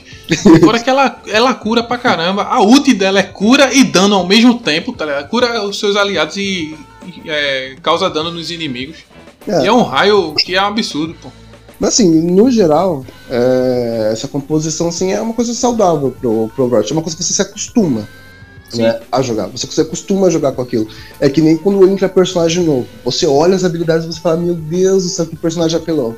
Só que na partida em si, né? Com o tempo, aquilo você vai se acostumando com aquilo que você já não, não, é, não é mais tudo aquilo. Quando entrou o Sigma, o pessoal falou, meu Deus do céu, olha as habilidades dele. Tipo, hoje o Sigma quase não fica no meta. é. O pessoal se afasta do Sigma. É a mesma coisa que o pessoal tá falando da Kiriko. Falando, meu Deus, a Kiriko deixa a pessoa invencível por dois segundos dentro da partida. E não é o que você vê, entendeu? Porque é, bota aquela questão. É, é o conjunto de habilidades, mas se a pessoa não tiver a habilidade para usar elas de forma correta, não funciona muito bem. Depende do time. Exatamente. A, a, principalmente, tipo, você tá jogando de Diva, por exemplo. Diva é, é é um, Fernando, Diva é um otaku dentro de um robô. O, ela dá é, é tiro é, infinito. Ela dá tiro infinito. É, literalmente isso. Ela dá tiro infinito e ela tem um poder que se chama Matriz. Que ela anula todas as, todos os tiros ou, ou skills da, da galera. Tá Pede pra restar, noob. Agora eu quero ver ela, ela matar no peito a pedrada do Sigma. E essa matriz já foi pior. Porque ela. foi muito pior. Porque ela não engolia só os danos em si, ela engolia também a ult do Hanzo. A ult era. Ela literalmente. O dragão. o dragão todinho ela venha. o dragão vinha, ela colocava a patinha pro lado e a ultimate do Hanzo inteira. Não dava ah, dano. É ela... igual o Kirby sugando os inimigos, velho. Igualzinho. E assim, é. Assim, Fernando, é... O dra... a ult do Hanzo é um dragão que é o mapa todo. E é a cólera do dragão. São dois dragões se entrelaçando ah. e indo pra frente, tá ligado? É bonito, é bonito. Aí Diva chegava e abria a Matrix e Era. sugava. Acabou. É motivo. mas é, mas isso é, isso é muito bom, assim. Esse saber anular o outro personagem, né, faz parte do desse xadrez, né, que é jogar, atirar, curar, pular, enfim, teletransportar, tudo isso acontecendo ao mesmo tempo. É, é a muito melhor anu... A melhor anulação de ult é o Winston, velho. Que o Winston tem um escudo que é um globo. Então quando a diva solta a ult, você bota o globo na ult Mentira dela. que isso funciona, cara. Funciona. Anula. Mentira é. que isso funciona, cara. Se isso a ult dela ficar no meio do globo do Winston. Caraca, agora. Red Pill gigante que, agora, viu? Só que há um problema. Há um problema. É. Há, há controvérsias. Por quê? Existem duas questões. Primeiro, o time que o Winston vai Isso. usar para usar a barreira dele, que se não for o, maior do que a ult da diva, ele vai acabar antes, uhum, né? E vai matar todo mundo. E segundo, se tiver uma simétrica que tiver em cal com essa diva, ela pode acabar com essa estratégia. Porque a, a ela pode colocar o TP junto com a mecha da diva e teleportar a mecha da diva para trás do time. Ah, ah, entendi. Eu tô, eu tô ligado nisso. O, o que eu tô fazendo, tá? Deu certo algumas vezes, outras vezes não deu também. É, é, tipo, eu gosto de jogar muito de, de Roadhog, né? Que é o porcão, ele é bem lento. E o que é que acontece? Quando eu sinto que vai explodir, eu uso a cápsula de cura. E aí, tipo, às vezes diminui, mas não deixa zerar, entendeu? Não sei se foi coincidência ou se foi. É. Sabe? O escudo do, o escudo do Reinhardt vai embora se segurar, mas é. salva a galera. Tá ligado? É, isso também. É que assim, a ult da diva é como se fosse um peteleco, entendeu? Se ele acertar sem proteção, ele vai te matar. Não tenha sombra de dúvidas disso. Agora, se você tiver com o escudo da Briguita, ele não vai te matar. Ah, não só não, só não mata a Briguita. o resto é, morre. É, que é escudo, é escudo sozinho, né? Inclusive, isso é uma outra coisa. Se você, por exemplo, tiver com um personagem que dê para se esconder atrás da Briguita, você também não tá mudando. Consegue. É, a Trace, por exemplo, uma, uma é. sombra. Entendeu? Então, assim, são coisas, obviamente que, né, quando você escuta, ah, pede pra nerfar, você entra em desespero. Você... Exato, já olha pra todo lado do mapa, onde é que tá vindo. é tipo a ultimate do Macri, né, agora, tipo, eu jogando de Pocotó, né, eu já tô mais ligeiro, ah, eu escuto a hora de acertar as pontas, já, já olho aonde tá e já jogo o dado no meio da festa, né, tipo, vai acertar agora, as pontas gente, é, é, agora, traduza pra quem é, para quem não sabe quem é o jogo, quem é a Pocotó. Pocotó é a ouriça. É. é um cavalo, Fernando. Que é uma rena, um cavalo. uma rena, uma rena. É, uma a rena é a que eu uso. É um centauro, né, na verdade. É, uma rena centauro. Gigante lá, sei lá, muito. Que foi, teve um dos melhores rework que eu achei, velho. Ah, pra, eu também achei. Porque agora a Ourice, ela prende o DPS no canto, assim, e terminar com o dardo, assim, é... É. é, é Aquela é, lança dela, quando pega apoiadinha, quando, é fatal, DPS. quando pega no jeito...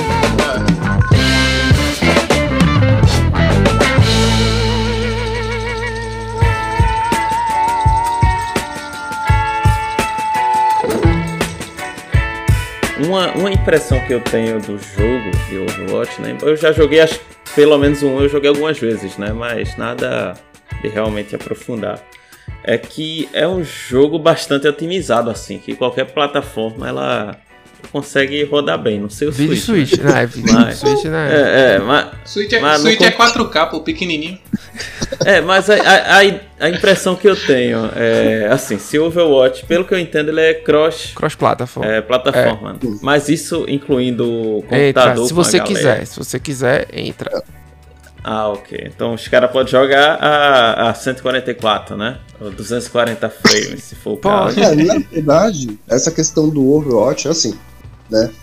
Dentro dos consoles, né, premium, vamos dizer assim, que é o Series X, o PlayStation 5, né, agora, é, o Overwatch ele roda 4K 120, de acordo com a TV da pessoa, né, ou o monitor. Uhum. No Nintendo Switch tem o modo agradeça que está rodando. Obrigado, Deus. Obrigado. Obrigado, Deus. Posso assistir partida porque jogar não irei conseguir. é... E no PC, cara, full time. A única diferença é que quando você está jogando em consoles, né, não tem ninguém do PC, você só joga com grupos de consoles, né? Uhum. Obviamente, dentro do Overwatch, como qualquer outro jogo online, sempre vai ter aquela pessoa que né, utiliza de um esquema ou outro para conseguir utilizar mouse e teclado dentro do jogo. Né? Uhum. Mas, a priori, que, é, quando você está jogando entre consoles, né, você joga só entre consoles, mas se você tiver alguém que está jogando no PC, você habilita é, o cross com o PC. Né? E daí, na verdade, uhum. os times que caem são pessoas que estão jogando puramente no PC ou pessoas que também estão mesclando PC e console. Porém, há um uhum. problema nisso. A partir do momento que você está jogando com PC, automaticamente a assistência de mira dos controles é desativada. E aí é o ponto que o pessoal fala: nossa, o cara não erra o tiro, não sei o que, eu não consigo acertar a pessoa. Não é que você não consegue acertar a pessoa, porque a assistência de mira foi desabilitada. Entendeu? E pra PC, quem tá jogando lá com PC é muito mais fácil de mirar do que quem tá lá com controle e ainda sem assistência de mira.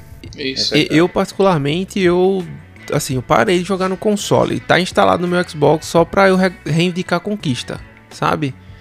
Ah, bateu nível 50 do passe, eu vou lá, abro no console, jogo uma partida, ganho a conquista e volto, tá ligado? Mas basicamente tá full time no PC. Inclusive, não foi, Roberto, uma das vezes que a gente jogou disse, gente, eu tô no PC, vocês querem vir pra cá? Porque aqui o ambiente é mais insalubre, né?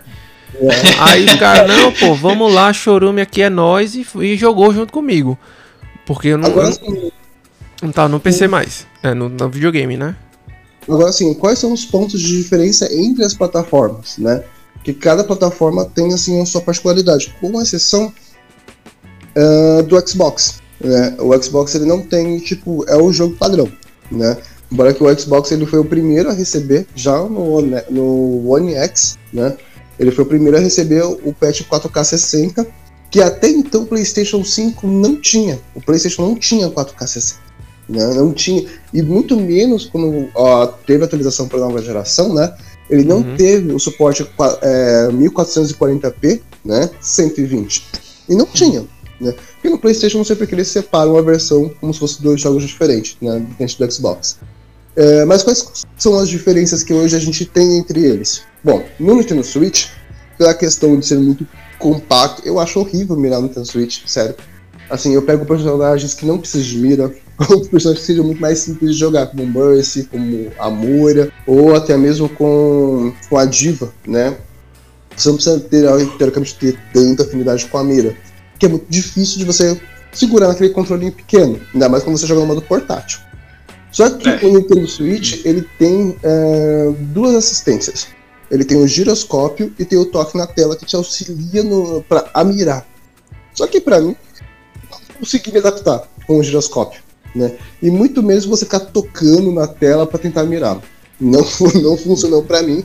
Então, é meio Eu também acho é que é um pouco ergonômico isso aí. E basicamente no Nintendo Switch eu uso para jogar no modo treinamento, com serviço e tal. Que aí, né, fica ali só de zoeira mesmo, né? Pra poder passar o tempo.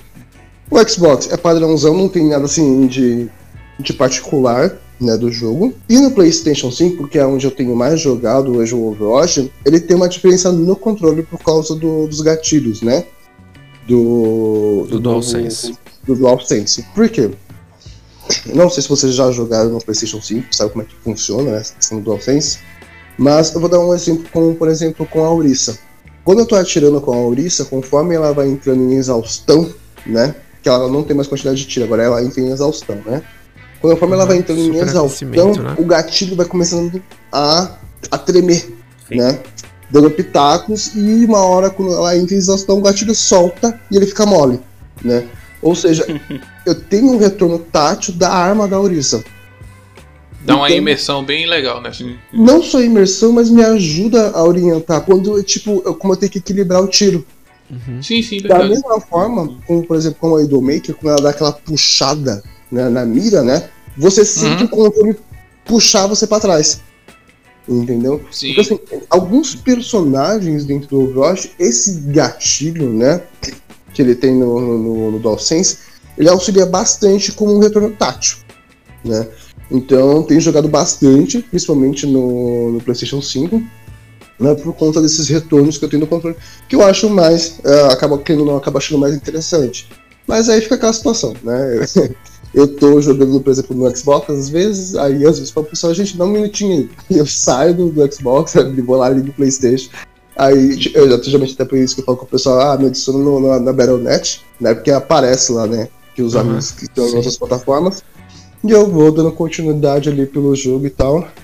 E acho que o único ponto que gente viu ruim no PlayStation 5 foi bem no comecinho, quando eu tava me acostumando com o console, é com aquele alto-falante que tem no controle. Nossa. Alta, ah, altas quem nunca reclamou, né? Não, altas gafas ali. Às vezes tava xingando Deus e o mundo ali, só não tava xingando de santo. E eu falei, puta merda.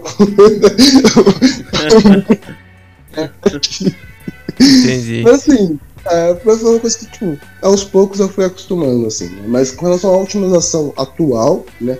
Pelo menos no Xbox e no PlayStation funciona muito bem, né? Uhum. Uh, o PC, acredito também que deve, né, pelo menos não, não vejo rastros de problemas. Agora, no Nintendo Switch, tem um modo. Nintendo sofrisse. Tem um modo. É que assim, o Overwatch, assim, hoje o pessoal joga muito Kick Play. Né? Tem o Kick Play, tem o competitivo e tem o arcade. O arcade ele tem modos randômicos, né? De captura a bandeira, é, sem limites, é, ou o que eu mais gosto de jogar que é o Caos Total, né? O destruidor Caos de controle. É o bicho. O próprio nome já diz. que é o destruidor de controles, porque, cara, assim, tipo, você pode farmar ult assim em segundos, assim. É. E aí, uh, o que acontece? Principalmente no modo caos total, ou até mesmo no mesmo normal. No Nintendo Switch, se você vê uma diva ultando, na hora que ela explodir o mecha, parece que o Nintendo Switch vai explodir junto. é, o jogo vai de 30 FPS pra 10. Só falta aparecer o logo do PowerPoint. é, não, assim, tem uma queda de desempenho assim, muito grande, assim, muito é grande. Absurda, e assim, eu, cara, eu evito, eu evito, assim, eu Nintendo Switch mais pra passar tempo, né? Mas assim, cara, se eu voltasse no passado hoje, eu falaria assim: não gasta esses 200 reais comprando a versão do Switch. Não vai valer a pena. E você não tem como pedir reembolso da plataforma. É. É, cara, assim, é Uma, de... uma, uma, dúvida que eu tenho aqui, não sei se você já fez esse stress test aí, de jogar com pessoas de plataformas diferentes, assim, tipo uma pessoa no, no PlayStation e outra no, no Xbox, por exemplo. Já aconteceu esses casos contigo aí? Direto, mas direto. Não, porque direto. Eu, eu tava refletindo, até acho que você postou isso também. O PlayStation tá com suporte, né, pra. No caso, acho que tá entrando, né, o suporte do Discord também para o PlayStation 5, né?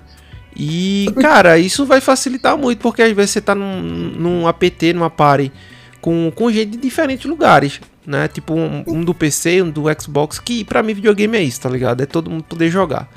Agora, a minha a dúvida é a seguinte: existe alguma diferença entre, por exemplo, se eu tô jogando contigo no PlayStation 5 e eu tô no Xbox? Vai cair automaticamente com a galera do PC ou ele ainda preserva a galera do console de maneira separada, assim? Não, é, é aquilo que eu falei. Enquanto não tiver ninguém do PC, o grupo sempre vai ser de console. Ah, Isso. pô, show. show. Dependendo... Tem que ter alguém do PC na sua parte, se entrou... senão nunca vai ter. Tem que... É, se, entrou alguém do PC, pronto. Aí já, já, já entra o PC do outro lado. Mas se não tem ninguém do PC, eu posso estar jogando no Nintendo Switch, o cara pode estar jogando no Playstation, o outro no Xbox, o outro no Monofat lá sem problemas, entendeu? Tipo, eles vão conseguir ter a comunicação, porque o, o jogo tem o, a comunicação interna dele, né? Então, quando você vai lá, monta grupinho lá dentro do Overwatch, você tem o chat de voz, né? E tem o tóxico mundo do chat do texto lá, é onde você vê as pérolas rolarem, né? E, então, assim, com relação à questão de comunicação, né, é bem, é bem tranquilo. Né? E é realmente essa. É, a única coisa que o PC não pode jogar com console, né, o único momento que o PC não pode jogar com console é competitivo. Competitivo ele fica bloqueado para jogar console e PC. É, até por causa do, do, dos auxílios e pá também. Uhum. Sim, não, com certeza. Mas assim, cara, já falando um pouco da comunidade do Overwatch, né? O Overwatch uhum. ele tem uma comunidade enorme hoje, né? Então a gente vê, por exemplo, na BGS, né, que teve aí sendo presente. Não é muito difícil você encontrar cosplays e personagens do Overwatch. Tem a própria BlizzCon, que eu não sei como é que vai Sim. ficar agora, né? Que desde que foi o prelúdio do, da, do anúncio da aquisição da Microsoft, a Blizzard tem cancelado, vem cancelando, né? Ano após ano a BlizzCon. É, mas assim, o Overwatch tem uma comunidade gigante, é um lugar que você conhece bastante gente, você acaba fazendo muitas amizades. Eu mesmo, cara, tenho amizades de anos né, que eu fiz assim, jogando Overwatch, às vezes você se identifica com aquela pessoa, assim, você acaba entrando no grupo e quando você vê, cara, você tá jogando com aquela pessoa há muito tempo. Né? Eu posso dar um exemplo também, que é o meu namorado atual, a gente se conheceu jogando Overwatch. Oh, legal, Na verdade, cara. Porque, eu, porque um amigo nosso em comum me convidou para jogar Overwatch e aí eu tava naquele dia assim, falei, ah, vou entrar. né? E aí ah, o cara é cachista ou não é? Essa é a pergunta, pô. Oi? O cara é cachista ou não é? É, cachista. Ah, então beleza. É cachista roxo e ficou até, meio putinho porque eu comprei um Playstation. Pô, cara, você tá errado. Você sabe disso. Você sabe, sabe disso, Robert. Você sabe. Ah, o roxo, o roxo é a mistura do azul com o vermelho, então. E ele falou que nem Judas, ele falou que nem Judas foi tão traiçoeiro. Mas aí a, tipo, a gente acabou se conhecendo no jogo também. É o jogo que a gente mais passa tempo jogando e tal. Rola uma treta, né? Mas é tudo. Por que não? Mas assim, uh, cara, Overwatch tem uma comunidade muito grande, muito forte. Assim, é um jogo que desde 2016, só para ter um parâmetro do jogo, Uh, o jogo ele tem eventos uh, sazonais, né? Que hoje é o aniversário do Overwatch, os Jogos de Verão, que é o Lucio Ball, que eu odeio esse evento. tem o atual evento que tá rolando agora, que é o do Halloween. Halloween. Né, tá bem legal, tá bem legal. Tá muito legal, tá muito legal. O, a, as, as skins estão tão muito bacanas, cara. E, uh, e tem o, o Arquivos, né? Eu não sei como é que vai ficar o Arquivos agora, né? Que, porque é, a gente vai ter aí o embarque do PVE. E tem o de Natal, que é o da May, né? Que é o Guerra da Bola de Neve. Então, Cara, assim, era massa, velho. Teve o evento de só com MEI era do caramba, velho, aquele evento. Então, assim, é, eles, é, então, assim, são eventos que, teoricamente, no Overwatch, eles eram para ter atualizações, né, ao decorrer do hum. tempo. Mas, assim, a gente teve o primeiro ano de eventos do Overwatch e esse mesmo ano de eventos se repetiu até os dias atuais. O calendário, né? Você fala o calendário, né? É, então assim, chegava, por exemplo, o aniversário do, do Overwatch, a gente sabia que ele desbloqueava todos os eventos para você jogar, né? Uhum. Durante a semana. Então, a cada 24 horas, eles atualizavam e ficava um evento lá disponível para diferente para jogar. Aí chegava Halloween e você já sabia que era do Junk, né? É, chegava o Natal, você sabia que era da May. Chegava os Jogos de Verão, você sabia que era o Lucio Ball, né? O único que, uh, que vinha implementando alterações era o do Arquivos, porque o Arquivos contava a história do jogo. Né? Isso, Isso é legal. Como que estava a situação do jogo? Então, assim, o Arquivos, que por sinal, né, se ele vier a voltar, eu acredito que talvez ele volte, né? É, é uma coisa que eu recomendo muito jogar, porque é, a história do Arquivos é legal. Né, a, a, a composição que ela traz do jogo, ela traz um parâmetro né, para a história do Overwatch 1. E, e o final do, do Arquivos 2 né, é mais ou menos como acabou o Overwatch 1. Né, e como que ele passa, né?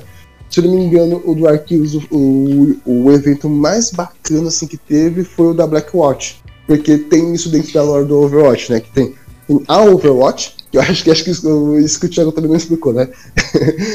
Tem a, a, a, Overwatch, qual é a história do Overwatch em si, né? Ela surge de uma necessidade, né, por conta de uma revolta que tem das máquinas, que são os Omnicons, né, dentro do jogo. Uh, e dentro da, dessa outra aliança né, dos Omnicons, né, da revolta deles, tem a TAR, que quer controlar os Omnicons para né, conseguir fazer a dominação deles, né? Que é a Talon.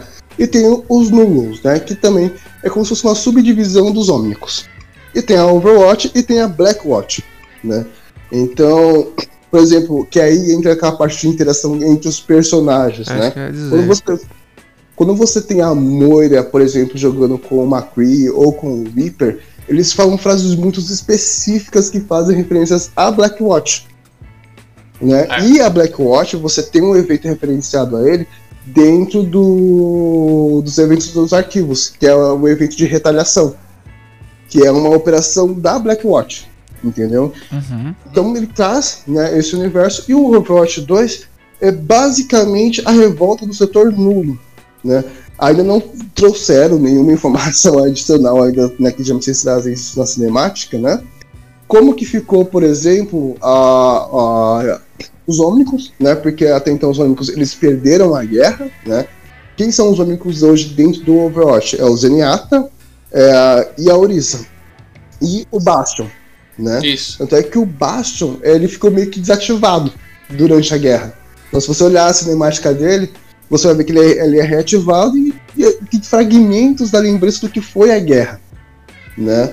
Do, da revolta ômica. Então assim, é, o Overwatch 2 é pós essa guerra.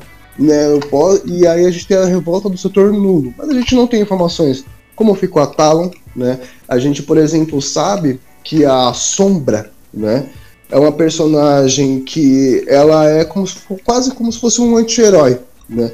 Ela, ainda quando criança, ela é salva pelo Soldado 76, que era uma das lideranças da Overwatch, né, até ela que é Isso, até a Overwatch, né? porque a Overwatch 1, na verdade, ela é dissolvida no primeiro, né?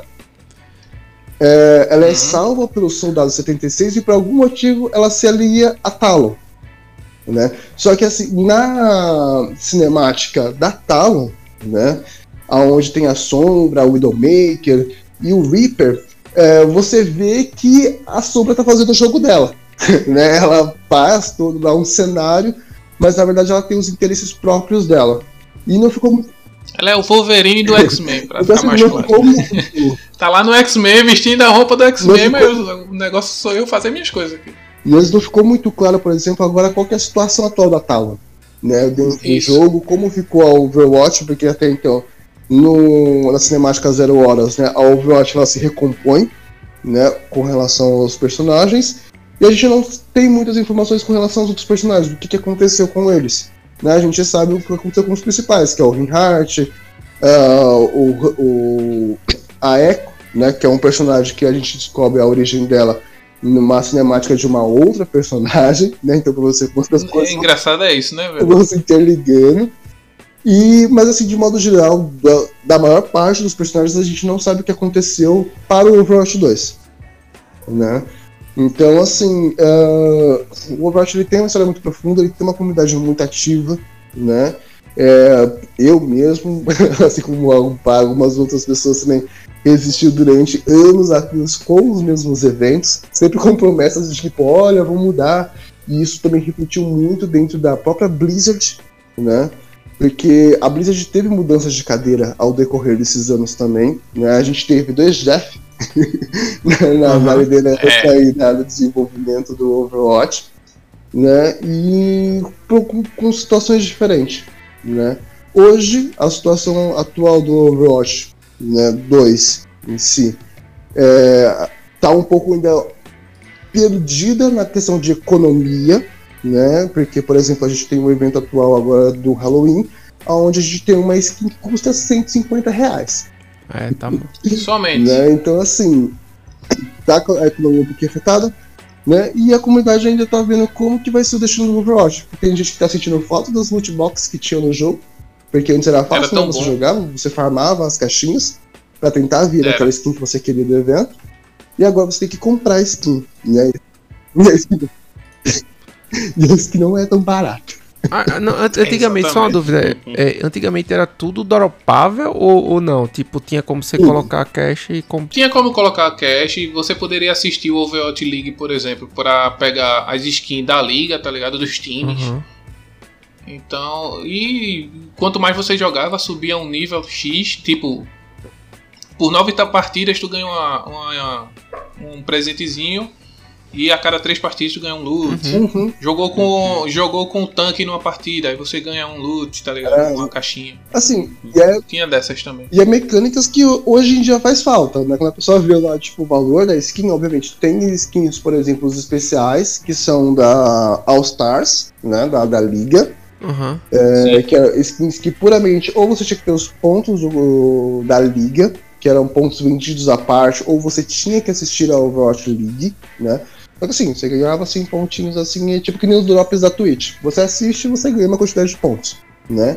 Isso. É, ou você comprava esses pontos que não eram lá também uma coisa muito bata, né, com relação à skin. E tinha as skins da BlizzCon. As skins da BlizzCon tem uma em específico que pro console, para você conseguir adquirir ela, que é a skin do Reinhardt, você tinha que comprar um pacote da BlizzCon que custava nada mais nada menos do que quase 500 reais para conseguir essa skin do Reinhardt. É, o jogo é Porque... free to play, né? O jogo. É. Não, não mas na época... Então, e na época ainda era pago. Hoje ele ainda. Isso é na época paga ainda. E, e assim, e tem skins dentro do jogo que não vão voltar mais. Né? Tem a skin da, a skin da, por exemplo, da pré-venda, né? Que é uma skin do Widowmaker, ela não volta mais pro jogo. Todos disseram que não volta mais, né? Tem as skins do All Stars, que também eram umas skins que tinham uma promessa de não voltar mais pro jogo, né? Após a, a aquisição delas. Mas no finalzinho do Overwatch 1, né, um pouco quase ali indo pro 2 já, eles trouxeram essas skins de volta. Parece que eles vão trazer de novo essas skins pro pessoal comprar, porque o pessoal come pé da vida. Uhum. porque uma coisa que era pra ser exclusiva, que você ia comprar naquele momento não ia ter mais, na verdade acabou voltando. É. Eu, e agora, no Overwatch 2, Pode falar. Pode falar, a gente tem um pouco conteúdo novo de fato do personagem. Porque para quem joga desde 2016, já tem todas as skins, né? Então, que, por exemplo, nesse último evento do Overwatch, tinha duas skins novas. Né? O Bart falou, você traçado na loja e nossa, olha esse monte de skin, esse monte de skin do Overwatch 1. que o pessoal tá revendendo no Overwatch 2.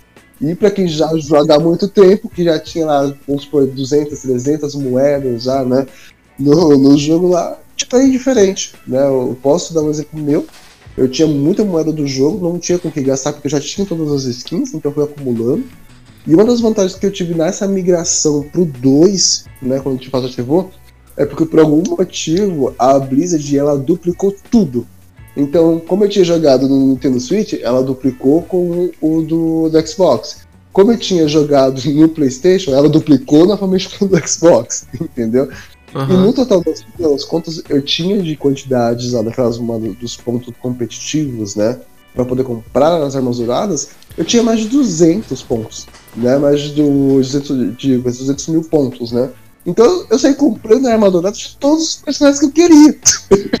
né? Deu sorte, Porque, deu sorte. Antes isso era, muito, isso era muito difícil de fazer dentro do competitivo.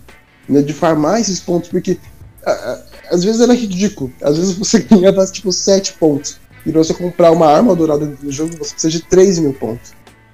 É. Caramba. Então, assim, era uma coisa muito. Minha arma dourada eu só tenho do Reinhardt, pra tu ter uma ideia.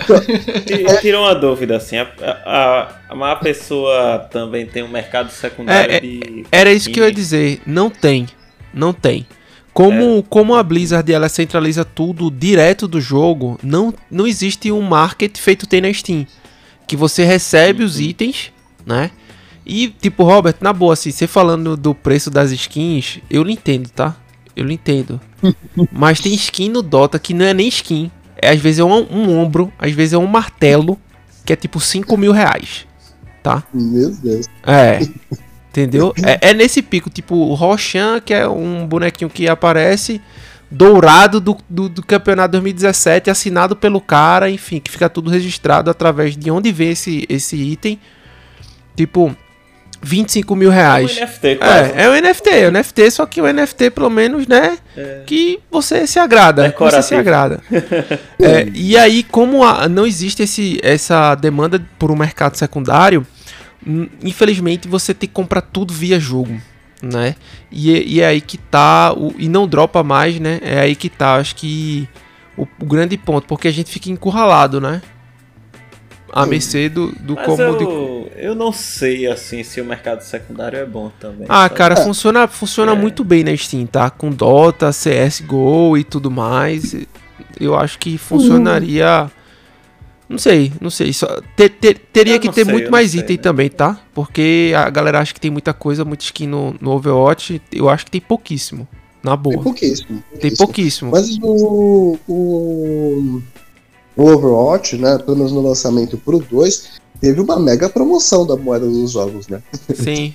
é, eu não peguei, não, no, eu comi bola. No lançamento, no lançamento ali, você comprava um pacote com 11 mil moedas ali quase 90% de desconto. Ah. E assim, bastante gente comprou bastante coisa, bastante moeda, fez um banco ali, né? Eu fui mais assim, né? Mais generoso. Até porque eu já tinha pagado 200 reais pra conseguir jogar a beta, né? Comprando o pacote do observatório.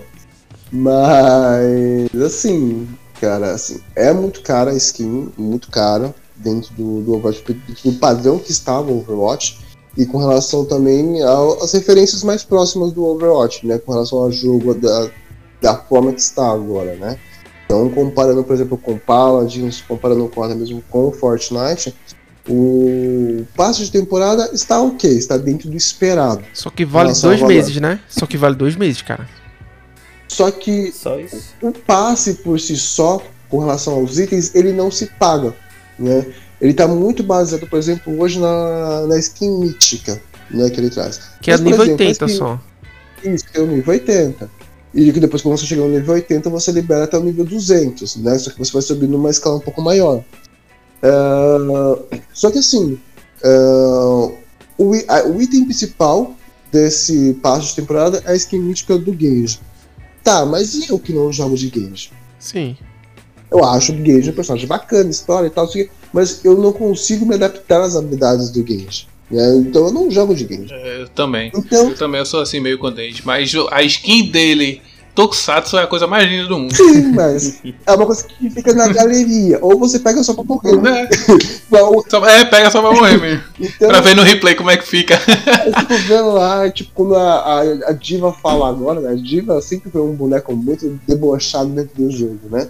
E agora, sempre, quando ela, te, agora quando ela te mata né, no jogo e você tá vendo aqui o Khan, né? Uhum. A diva, ela fala no aqui o Khan, assiste a sua morte aí. tipo, ah, ela diva é, é chata demais, cara. Ela é muito debochada, entendeu? Ela é muito debochada, sempre mas, foi. A ult mas, dela assim, é o ápice do deboche, assim, né? É. Bota pra nefar. Mas... Pede pra nefar, é. noob. mas, assim, de, no formato geral, a economia do Overwatch, hoje, por exemplo, passe não se paga, né? Tem alguns um item ou outro assim, mas não é nada assim que você fala assim, ó, oh, nossa. Nada exorbitante, né? É, tipo, não é aquela coisa assim, ó, oh, vou precisar, vou comprar isso aqui. Não, é tipo nem o passo do, do Fortnite. Às vezes compensa, às vezes não compensa. Sim. Né? O passo não se paga porque você vai passar duas, três, quatro temporadas para conseguir moedas suficientes, cumprindo os desafios, né? Sim. É, semanais, para conseguir comprar outro passe. Sim. Então, acaba que Cara, assim, tipo, peguei, peguei. Mas, mas vamos lá, vamos lá. O passo são dois meses, né? São dois meses de temporada. Os, o passo são dois meses. Tipo, dois meses, 46 e pouquinho, né? O valor. Acho que é isso. Tá, vamos lá. 50 reais. 50... O que me incomoda, às vezes, não é nem, nem, nem só o item. Tipo, é o valor e o período. Porque se você esticasse um pouquinho, né? O, o macro ali do passe, mais alguns meses, tipo quatro meses, né? Então seriam três passes por ano. Mas uma quantidade de levels maior, ao invés de ser até o, o 80, ser até o 120, 150, sei lá.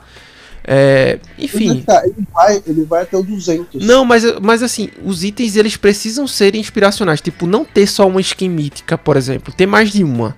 Entendeu? Ao, long, ao longo da, da, de realmente da jornada do passe. Né? Porque hoje é, é meio que o padrão de mercado. Halo tem passe. Fortnite tem passe. O Dota tem o Dota Plus, que é um passe, mas é um passe anual. É, o Sea of Thieves tem passe. Então, assim, querendo ou não, não é nada. É aquilo ali que você vai fazer durante a season, né? São os itens que você vai angariar através de um jogo pago ou de um jogo que foi barato, digamos assim, para você conseguir itens e, e grindar é, skin e tudo mais. Mas para mim o que me incomoda mais é isso. Apesar de eu, assim, eu tô começando a jogar agora, como eu falei. Eu peguei esse pacote também de 200 reais, né? Que vem o observatório, passe, o PVE, né? Que vai ter depois, não sei o que e tal. E aí, cara, eu. Eu achei legal, assim, não achei tão ruim, mas, pô, dois meses para você cumprir 80 levels, você tem que jogar, viu, parceiro? Tem que jogar muito. Não, não, é, é não é fácil, não. Tem, tem gente, né, que eu já conheço, que já passou do level 80. Há muito assim. Ah, sempre é tem, né? Assim, tipo. Sempre tem. Eu, basicamente, jogo assim, tipo, ah, quando eu chego do serviço, eu jogo mais durante os fins de semana, né? Ou, de, por exemplo, hoje, sexta-feira. Mas, assim, cara, eu já tô quase no level 80. Uhum. Entendeu? É mais, eu, eu, é mais aquela questão de focar no que dá XP. É, eu também, então, eu também tô fazendo isso. Eu tô, acho que eu tô no 71, eu acho. Então, tipo, eu sempre entro em grupo com alguém para ampliar, né? O XP, inclusive, eu não sei se é esse final de semana, tá?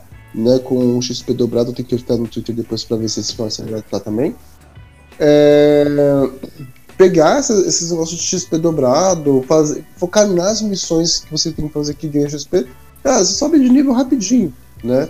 É, esses dias mesmo que eu tava jogando com o pessoal lá, cara, eu fui uma partida atrás do outra, uma partida atrás do outra. Quando eu fui ver o parte da temporada, eu upei 4, 5 níveis de uma vez. Entendeu? Então, assim, tipo, a questão é que, tipo, ele não está incentivando, né, vamos dizer assim, o passe por si só em jogar, porque já jogar muito já jogava, né, antes mesmo do, do passe. Né, tenho hoje um pouco, quase total de Overwatch, um pouquinho mais de duas mil horas.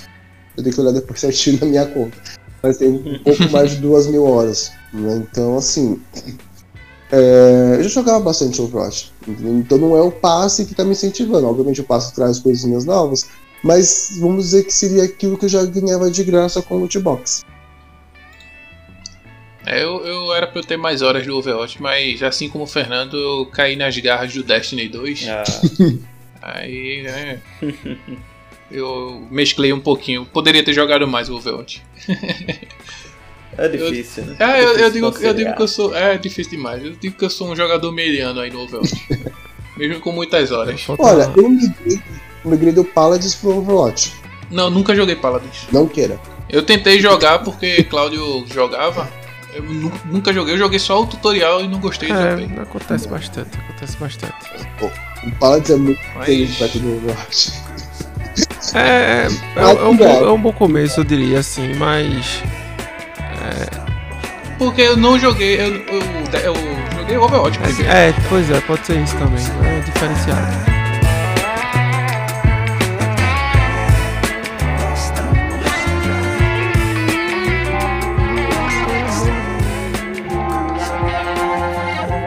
Eu tava vendo aqui num, umas matérias, enfim, que o, o Overwatch League Season 2, né, que tá na, na fase de playoffs, cara, estão remunerando aí cerca de 3 milhões e meio, né? Mas no caso isso é rateado entre o, o primeiro, segundo, terceiro lugar, enfim, aí ele faz a, a divisão. Mas já é um número, cara, expressivo, né?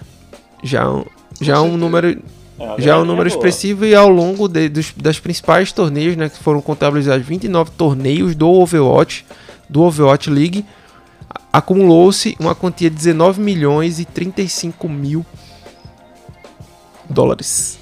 É, já dá para fazer um financiamento aí, né? Dá pra fazer uma já baguncinha. dá pra fazer uma baguncinha na Califórnia e tal. Dá, dá pra comprar uma skin no Dota. É, quase, quase, quase, dependendo da skin é, é isso.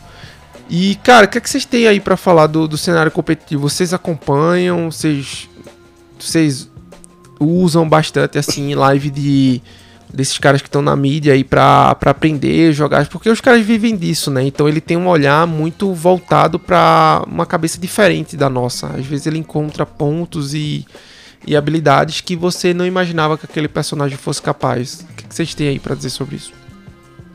Sobre o competitivo do Overwatch, é, cara, assim, ele já, pra, pelo menos ao meu ver, tá?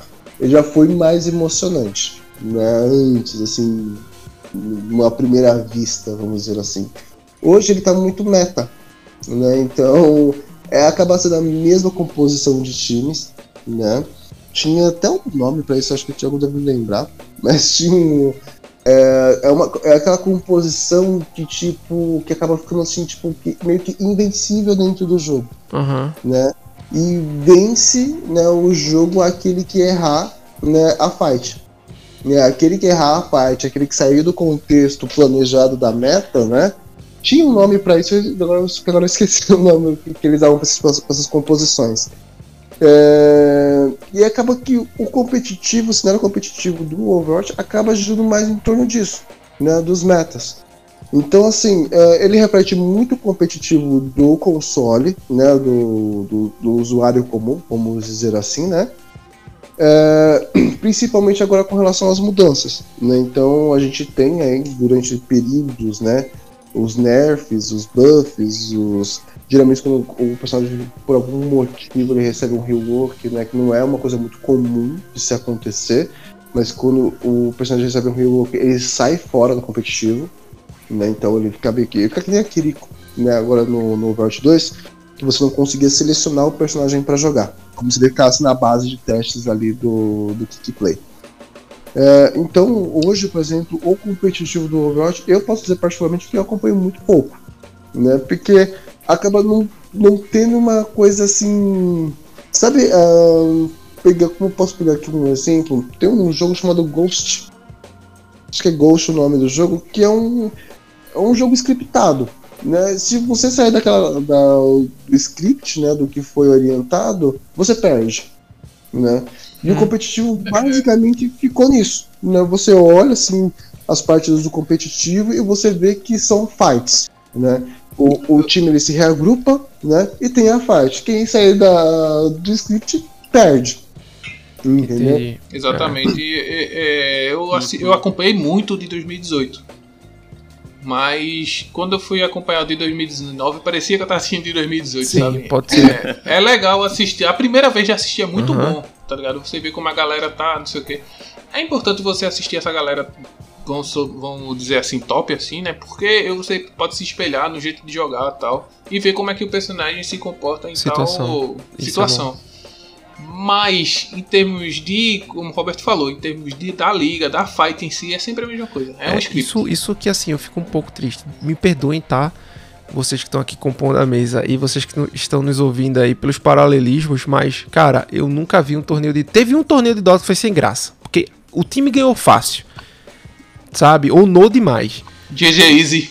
GG Easy, exatamente. Assim, pediram GG, mas, cara, eu vou falar, os torneios de Dota sempre são incrivelmente emocionantes. Incrivelmente é emocionantes. Eu já cheguei a Primeiro, assistir um, um, World Champion contigo até, Claudio. Foi do foi, caramba, velho. Foi, foi aquele lá no, no pubzinho lá embaixo, não foi? Sim, sim, exato. Foi top demais. Esse dia foi louco. E aí o que acontece? No Dota são, são cinco heroes também. Só que eu posso banir é. os cinco heróis. para que o outro time não pegue. Entendeu? E ele, o outro time também pode banir os cinco. Então são menos heróis. Nem todos os heróis entram pro, pro, pra parte competitiva. Tem alguns heróis que ficam de fora. Mas, Até cara, porque, né, eles anulam. Eles anulam, anulam estratégias, anulam. Tipo, se você for ver um campeonato, recomendo. É, enfim, não vou dizer porque o episódio vai sair quando o, o campeonato já acabou. Mas entre no YouTube, assista um campeonato, assista uma partida. Você vai ver que tem uns caras com umas pastas gigantes de um playbook. Tipo assim, esse herói anula isso. Porque são 100, né? São mais de 100 no caso. E, cara, vou dizer, é emocionante. Eu acho que o cenário de esportes, né, essa parte competitiva de jogos, enfim, é um, a cereja do bolo desse grande mercado que a gente tem hoje. Eu acho que o, o é, MOBA, é, Claudio, só pra, pra acrescentar o que tu tá falando, eu acho que o MOBA é o melhor espelho pra esportes, tá ligado? É, porque, cara, é muito bom. É muito bom. Por isso que eu trouxe essa pergunta aqui à tona, porque eu queria saber, né, pra... Obviamente o próximo campeonato eu vou acompanhar, porque eu acho muito legal. Mas se for isso aí que, que vocês acabaram de, de alertar, eu realmente, realmente ficaria um pouco desapontado. É, inclusive, o, o campeonato tá rolando, né? É. O, o, o Overwatch já chegou nos playoffs. É, o... Isso, né? Então, enquanto a gente tá gravando aqui, tá a Winners tá na, no segundo round já. E a Losers também. Não, a Losers ainda não, mas a Winners tá no segundo round acho que me lembrou um pouco aí a ideia dos campeonatos de xadrez, assim, né? Porque perde quem errar primeiro, sabe?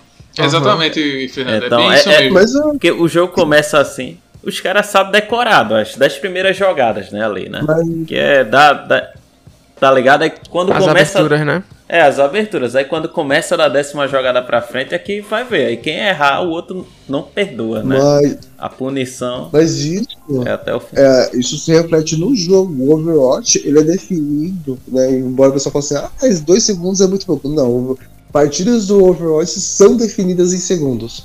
Mesmo no, uhum. no kick play, né? No competitivo, em qualquer modo de jogo do Overwatch às vezes o seu time está dominando na defesa e o outro time não consegue atacar. E aí sempre acontece de alguém sair da composição e querer, por exemplo, ir defender lá na porta do spawn do cara, aí do outro time, né? Aí ele morre, quebra sua composição e o time consegue capturar o ponto. Ah, já aconteceu várias já... vezes. Isso aí, qualquer pessoa que jogar cinco partidas aí no início vai sentir na pele o que eu, você acabou de dizer. Eu já tive situações no competitivo por exemplo, porque o competitivo do Overwatch é tipo, ele é emocionante quando você joga, né? E o ranked, na, na ranqueada. E assim, já teve situações em que, tipo, a gente foi pro terceiro round, né? E pro quarto round, aonde a gente conseguiu literalmente levar a carga, né? É, nos, dos três pontos, que foi naquele mapa do Junker tal, né? Sim, levar sim. os três pontos em prorrogação. Porque a, a, a, o tempo de prorrogação do, desse modo de jogo, né, de você levar a carga, né, ele só fica em prorrogação enquanto tá todo mundo próximo da carga. Você se afastou da carga, Isso. acabou, né, a parte dali. Então a ideia sempre do pessoal é tirar o pessoal de perto da carga, né, quando tá em prorrogação. Mas a gente levou do começo, porque a gente tinha 30 segundos, né, a gente pegou 30 segundos, a gente levou até o final em prorrogação. E é esse momento que a partida fica emocionante, porque se você errar, né, se você sair da composição, você perde. Né? Isso para atacar, é, isso é para defender. É, o, a, o competitivo, a ranqueada do Overwatch tem um ponto muito ruim que a Blizzard ainda não resolveu. Não sei como que ela vai resolver. Sei que são com as penalidades, né? É, quando você perde a partida. Né? E você pode perder a partida por diversos motivos. Uma, porque o outro time foi melhor que você. Isso em algum momento vai acontecer. Uma, porque alguém do seu time joga muito mal ou ele está trollando a partida, né? Outra, porque alguém da sua parte do seu time quitou. E quando isso acontece, é terrível, principalmente dependendo é. do personagem. Eu já ganhei partidas da ranqueada com menos um. Porque aquele menos um era tão ruim que não fez diferença. Que não fez falta. não fez falta, pelo contrário, ele ajudou o suporte, porque o suporte tinha menos um pra curar. É... Mas teve situação, mesmo no competitivo ainda no Overwatch 1, por exemplo, que o meu time inteiro quitou.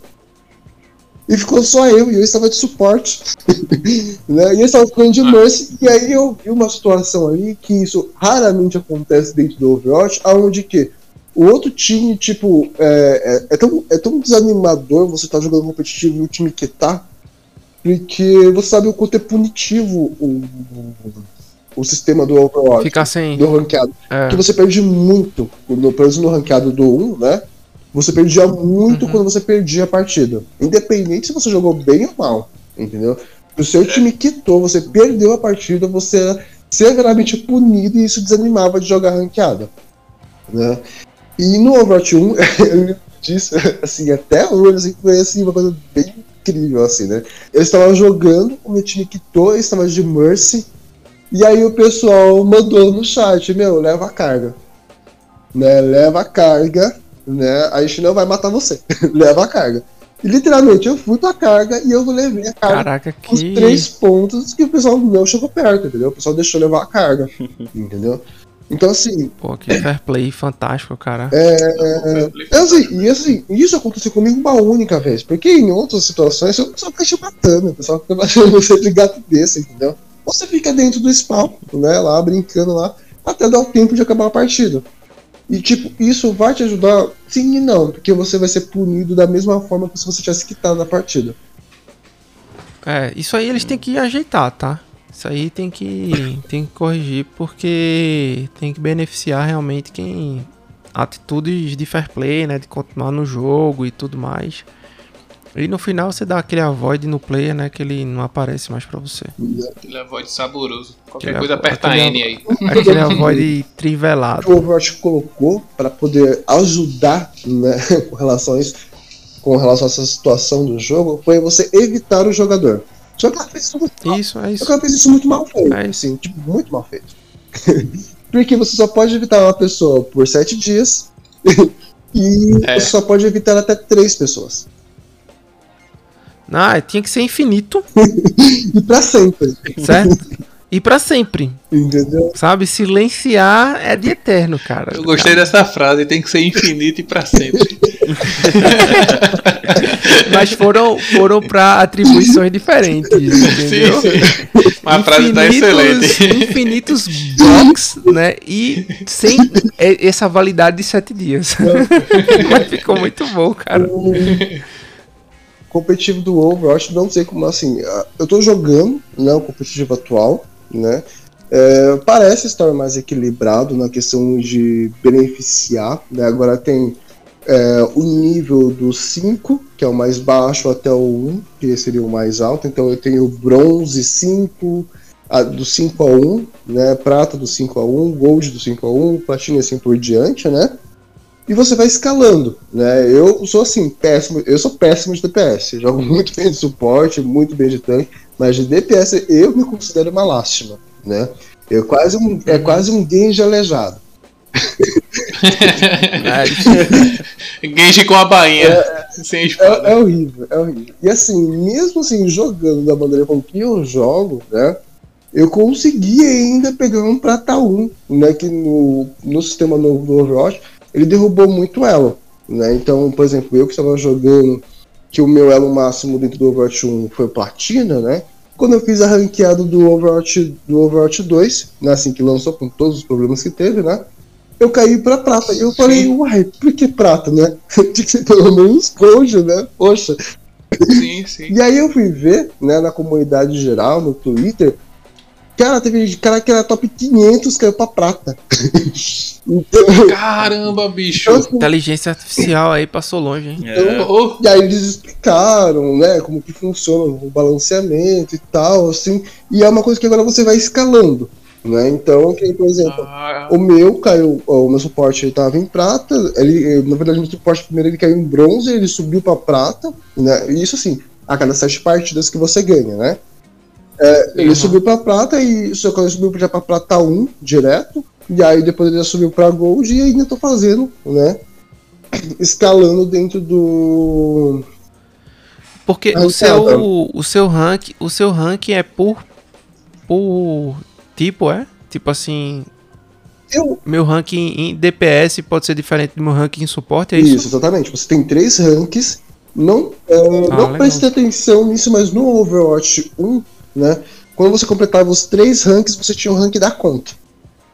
Né? Ah, entendi. E agora, pelo que eu, até, pelo que eu lembro de ter visto, agora você só tem uh, o, o rank por uh, classificação, né? Por DPS, por tanque e por suporte eu ainda acho que ainda é ruim, né? Eu acho que você deveria ter um ranqueamento por personagem e não pela classificação. Porque às vezes, por exemplo, ah, você pega lá um diamante em suporte, mas ele nunca jogou com Zenyatta. Porque tem disso. Pois é. Entendeu? O cara tá lá, o cara só jogou com Z, o cara jogou com Moira a vida dele inteirinha, não sabe jogar com suportes. E aí o cara pega a Zenyatta e ele cura muito mal. Aí você vê. Porque assim, essa é outra, tá? Vocês acham que Moe é DPS? Vocês não viram Zenyatta. ah, meu irmão, quando vem Zenyatta, você já sabe que ele vai só. Fium, fium, fium. Os caras jogaram na partida Zenyatta.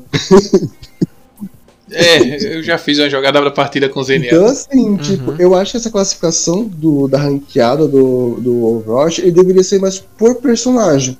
Porque às vezes a pessoa não tem noção nenhuma é, do, do, que jogar aquele personagem. E eu acho que isso deveria repetir no competitivo.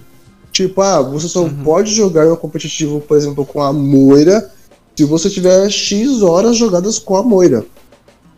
Entendeu? Pode Porque ser. às vezes o cara pode entra ser. no competitivo, o cara nunca jogou, sei lá, de Reinhardt. Ele nunca. Ele pode pegar. Ele pode, pode, pegar de boa. Ele pode pegar aquele boneco de boa, assim, nunca ter jogado, não conhece as habilidades, né? É isso, Esses é dias isso. mesmo, o meu namorado ele tava jogando, ele ficou puto da vida. Eu acho engraçado que ele fica muito nervoso jogando competitivo do Overwatch. Ele leva isso muito a sério. E ele tava, tinha um tanque no time dele que era o Sigma. E o Sigma dele só foi, de fato, aprender a usar as habilidades do Sigma no final da partida. Né? Tipo, o Sigma passou a partida inteira sem jogar uma pedra. Caramba, velho. E é essencial aquela pedra ali dele. Não, é não, e eu falei. E eu falei aqui, né? Eu até mandei pro cara que tá jogando de Oriza no competitivo hoje. Eu joguei a minha primeira partida, né? Não hoje, no dia do, do release do episódio, mas no dia da gravação. E eu disse, e aí, cara, primeira vez? Porque. Você aí, puxou meu, legal, viu? Hey, meu, first time here, tá ligado? Porque, cara, velho, meu, dava pra ver que o cara tava aprendendo. Tem algum problema disso? Não. Mas eu acho que o competitivo não é lugar pra você aprender. É lugar pra você melhorar. Pouca né? frase nesse deboche aí. Sim, assim, por exemplo, eu mesmo jogando competitivo hoje, por exemplo, suporte, pra mim, Moura é pra ataque, né? Ela, ela querendo não, ela acaba auxiliando bastante o DPS, principalmente quando do outro lado tem um Genji da vida. Sim, né? sim. É, e Mercy pra defesa. É, é para mim, é, para mim essa é a regra da composição. Obviamente que eu vejo a coisa com o time. Ah, tem uma, uma diva, né? A diva tá sabendo jogar bem, eu pego a Mercy e buffa a diva, né? Uhum. Mas, é, cara, depende da composição. Mas assim, tipo, você pega assim, umas pérolas assim no, no competitivo do Overwatch que você olha assim e fala, meu filho. É, um Idolmaker sem a sniper, é, tá ligado? É, você vê, você vê o Idolmaker achando que é soldado. Não, é fogo, velho, porque o Idol tem a, a metralhadora, né? Aí então. Joga, joga é, o, Idol, o Idol soldado foi ótimo. Não, teve um dia que eu joguei com o pessoal, que eu juro pra você, a Indomik ela ficou assim no high ground, assim, parada, olhando assim, tipo, o caos acontecendo e eu de suporte lá olhando pra ela. Falei, filha, tu não vai fazer nada aí, você vai ficar só parada olhando pro tempo, né? O Bilo Tripa pegar. E aí daqui a pouco, ela... aí daqui a pouco ela jogou aquela, aquela minazinha dela, né? Aquela armadilha dela assim na frente do tanque, assim, e saiu atirando que nem um soldado. Eu falei, meu Deus, eu não Eu falei que nem um soldado. Tipo assim, totalmente fora do, do escopo do personagem, entendeu? E aí você vê assim que, tipo, quando esses caras vão pro competitivo, não tem um bloqueio para eles disso. Não, tipo, o cara jogou kickplay lá 100% do tempo dele de Moira, e quando chega no, no competitivo, ele inventa de pegar um Lúcio. Ele nunca jogou. Não tem nada a ver também. Não tem nada a ver. Ele não sabe jogar de lustre, ele não sabe como funciona a cura do lustre, entendeu? Então eu acho que o, a ranqueada do Overwatch, né, é, tinha que ter esse barramento, entendeu? Pra falar, cara, olha, uhum. tá, você quer jogar competitivo? Tá, você pode jogar competitivo, mas você, esses personagens aqui estão habilitados para você jogar no competitivo, não todos. Até que minha frase vai ficar redundante agora, mas tinha que o para jogar o competitivo tinha que ser essa maneira para ficar mais competitivo, né? Exatamente. É por aí, é por aí. Para você não perder na largada, né? Porque se for assim, cara, é é muito único, acirrado o negócio. O né? barramento né? do, do Overwatch 1 para você jogar o competitivo era você atingir o level 25, né? Na conta. Isso. E o, só que assim, o level 25 você, você atingiria isso de qualquer jeito. Ou ganhando ou perdendo. Porque ganhando ou perdendo você ganha XP. Entendeu? E dependendo do modo ainda, dependendo do, do evento que você está jogando, você ganhava muito XP ganhando ou perdendo. Então é, isso é indiferente. Porque antes a gente ganhava bastante XP para farmar caixinha, né, para farmar o loot é. box. Era para isso que a gente farmava XP. E no Overwatch 2, agora você tem a obrigatoriedade de ganhar 50 partidas. Só que isso também não define muita coisa. Você pode ter jogado no time, o time ter te carregado, literalmente, é. entendeu? E você tá lá ganhando 50 partidas, mas isso não quer dizer que você tem habilidade suficiente para jogar com um determinado personagem no competitivo. E dentro do competitivo é essencial você saber todas as habilidades do personagem. Não adianta você ficar lá de. É, eu sempre uso esse mesmo exemplo, né? Não adianta você ficar lá de Genji lá na frente lá da Mei lá e ficar chorando de que a Mei está te matando e que o suporte não está te curando. Porque o suporte não é um Baby Sister né? Ela não vai ficar pois grudada é. em você porque você não sabe jogar com o personagem. Então, até uma das coisas que eu falei pro pessoal no grupo, né? Mandei até uma tabelinha lá, falar, gente, olha, esses personagens aqui que alteram esses personagens aqui. Eu acho que até quando a gente jogou junto, né, Claudio? Tinha um macaco uhum. no time, e eu falei pro pessoal, olha, pega um Wither, né? Pega um, um Bastio, que o baixo é o cotoco, né? Pegou baixo, o outro time do outro lado até vai falar, ih, ela apelou, pegou baixo. É, é, é automático. É um, pegou baixo e já vem a frase no chat, parece até bot. Não, tá eu não, eu gosto, eu gosto de baixo, pô. Eu gosto de baixo. Eu gosto, eu gosto tanto de baixo quanto eu gostava de um, de um pirra vindo com Rugal. É. Gosto, gosto. Basta, gosto. Basta. Meter o Hulk trivelado de Road Hog ali é bom demais, pô. O, ba Oxi, o baixo. Chega, puxa ele assim. Baixo, Aquele tiver, hackeamento com a sombra contra ele. O baixo ainda se tiver com a, com a simétria é mais chato ainda, viu? É mais. Não, aí, é, porque, aí vai, vai piorando a situação. A simétria coloca o TP dela, que agora tem tempo, né? Ela coloca o TP dela assim, em dois pontos distintos, o baixo literalmente senta o rabo no chão e pode ficar trocando, alternando, né? De acordo, onde, de acordo com onde tá o TP da simétria, né? As posições dele para literalmente derreter o outro time. E aí, aí vai do outro time, vem aquela questão de alterar, né? Ou o time pega uma, uhum. uma sombra, ou eles vão pegar é, um Hanzo, né? Porque tem aquela flecha tempestiva dele que vai matar o baixo muito mais rápido. Mas tem uma coisa, por Sim. exemplo, que o pessoal novo não sabe, né? Quando o baixo está no, no modo torreta, né? O HS dele fica atrás dele. Que é tipo uma, uma, uma lâmpada azul que tem atrás do baixo, né? Quando ele fica no modo é. torreta. Ali é o HS dele. Entendeu? E aí que no meio tipo, o pessoal que tipo, acha que a, HS é onde teoricamente ficaria a cabeça dele hoje não é. então. É, o módulo dele fica exposto. Ali com sombra, meu amigo, é um prato cheio. Literalmente. É verdade. e aí, pessoal, em relação ao modo campanha, né, o PVE, como é a experiência de vocês? É, pra falar a verdade, ele vai lançar, né? Ou não vai, tem? Vai é sair é a ainda. Situação? Vai sair ainda. Vai, ele tá programado pra sair, em teoria, começo do ano que vem, né? A gente tem uma experiência aí do PV já no evento de Halloween, de mais ou menos como que ele vai funcionar. Mas basicamente ele vai funcionar trazendo em missões o arco da história. Então eu vou ter lá, pegar como exemplo o jogo lá do, dos Vingadores, né? aonde eu tenho a cúpula com várias missões em várias regiões diferentes. Então eu seleciono a missão, vou lá e faço aquela missão. Então, então a gente tem, por exemplo, como exemplo já a missão do Rio de Janeiro, né? A gente tem todo o arco de como que acontece. É diferente do jogo, as habilidades mudam completamente, porque o personagem passa a ter uma árvore de habilidades, então eu tenho três ramificações diferentes, que eu posso upá-las. Então, por exemplo, a Mei tem uma habilidade no PvE que ela vira uma bola de gelo ambulante e ela sai girando. né? Eu tenho, por exemplo, a, a, a, a bomba da, da Tracer, né, que eu jogo, e ela explode em vários pontos. Eu tenho a flecha, que é a antiga Scattler do, do Hanzo, por exemplo, que eu atiro e literalmente a flecha vai dando kill HS em todos os personagens que estão na tela. Cara, então, é, vira até aquele personagem do, do do Guardião da Galáxia, Claudio, que ele fica subindo, esqueci o nome dele agora. É... Tô ligado, no cabeça azul lá, né?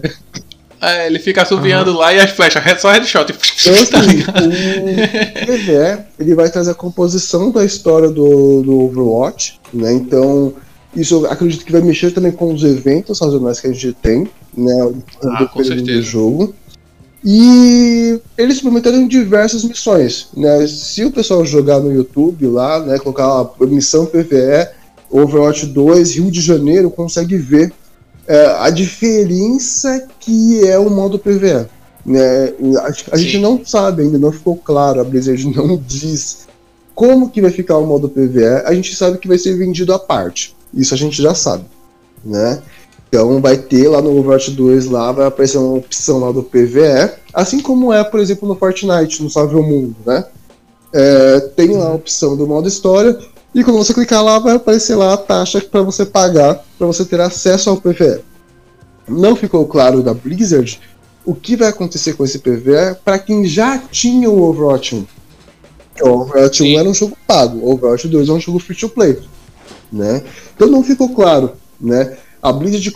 É, mas é outro jogo, cara. Mas... Ela pode usar a, a, prerrogativa que é outro jogo. O Overwatch 2 é outro jogo. Então, mais ou menos. Né? pra quem jogou Overwatch 1, pra mim, Não, tá de enfeite. Tudo bem. tudo bem, cara, eu entendo. Tá de enfeite. Porque assim, a promessa que eles tinham com o Overwatch 2 é que o Overwatch, o Overwatch em si seria totalmente refeito. E não é o que a gente vê, né?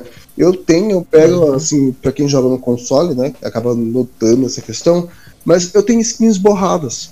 Tem skins do Reinhardt que você olha assim você fala assim, não foi refeito. Isso aqui é a mesma skin.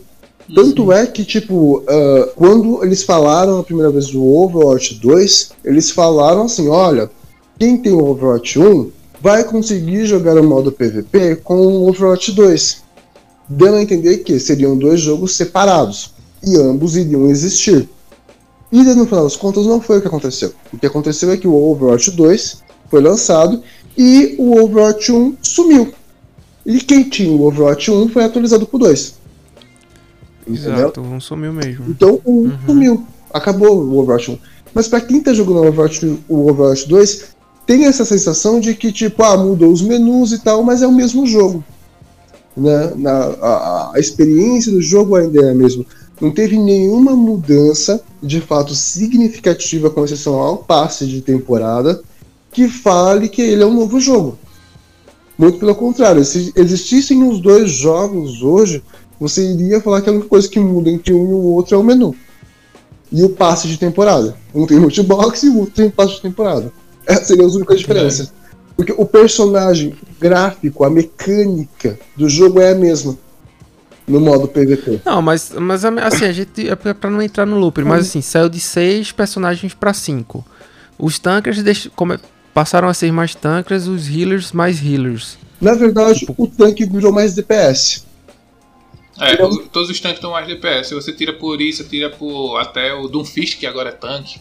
Hum, o, o, Fire Strike do Reinhardt agora são dois seguidos. Ele consegue parar o dash dele finalmente.